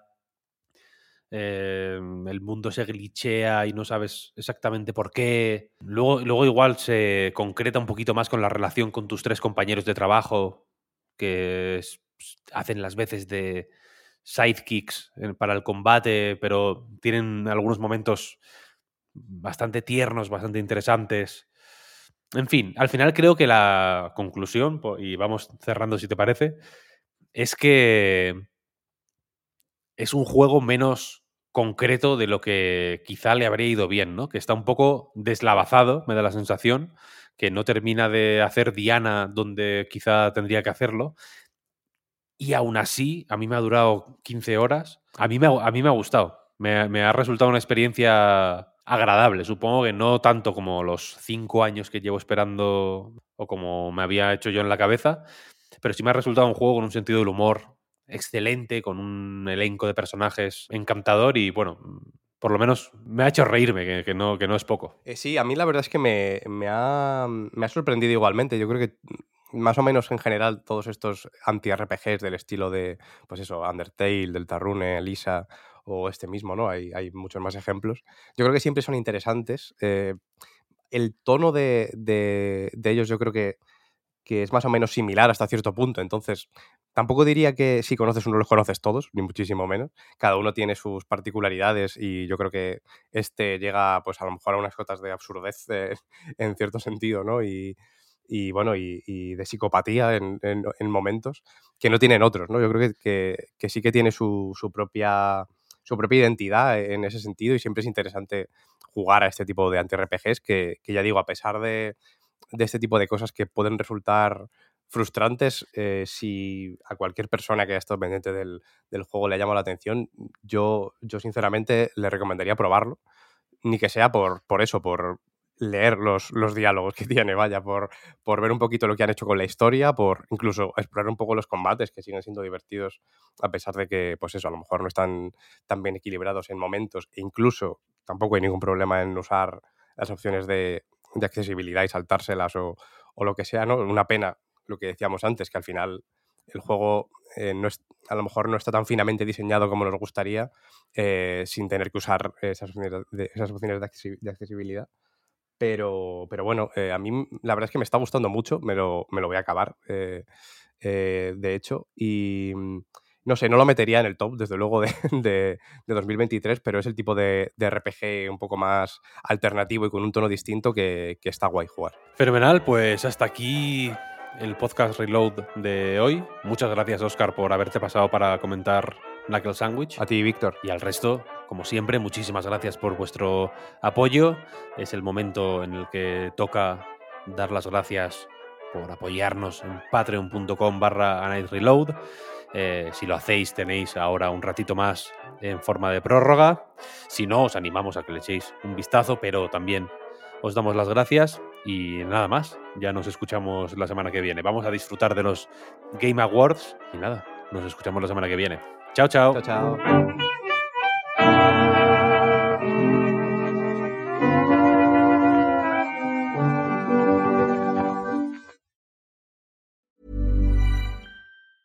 Hi, I'm Daniel, founder of Pretty Litter. Did you know cats tend to hide symptoms of sickness and pain? I learned this the hard way after losing my cat, Gingy. So I created Pretty Litter, a health monitoring litter that helps detect early signs of illness by changing colors, saving you money and potentially your cat's life. Pretty Litter is veterinarian developed, and it's the easiest way to keep tabs on your fur baby's health right at home. Go to prettylitter.com and use code ACAST for 20% off your first order and a free cat toy. Terms and conditions apply. See site for details.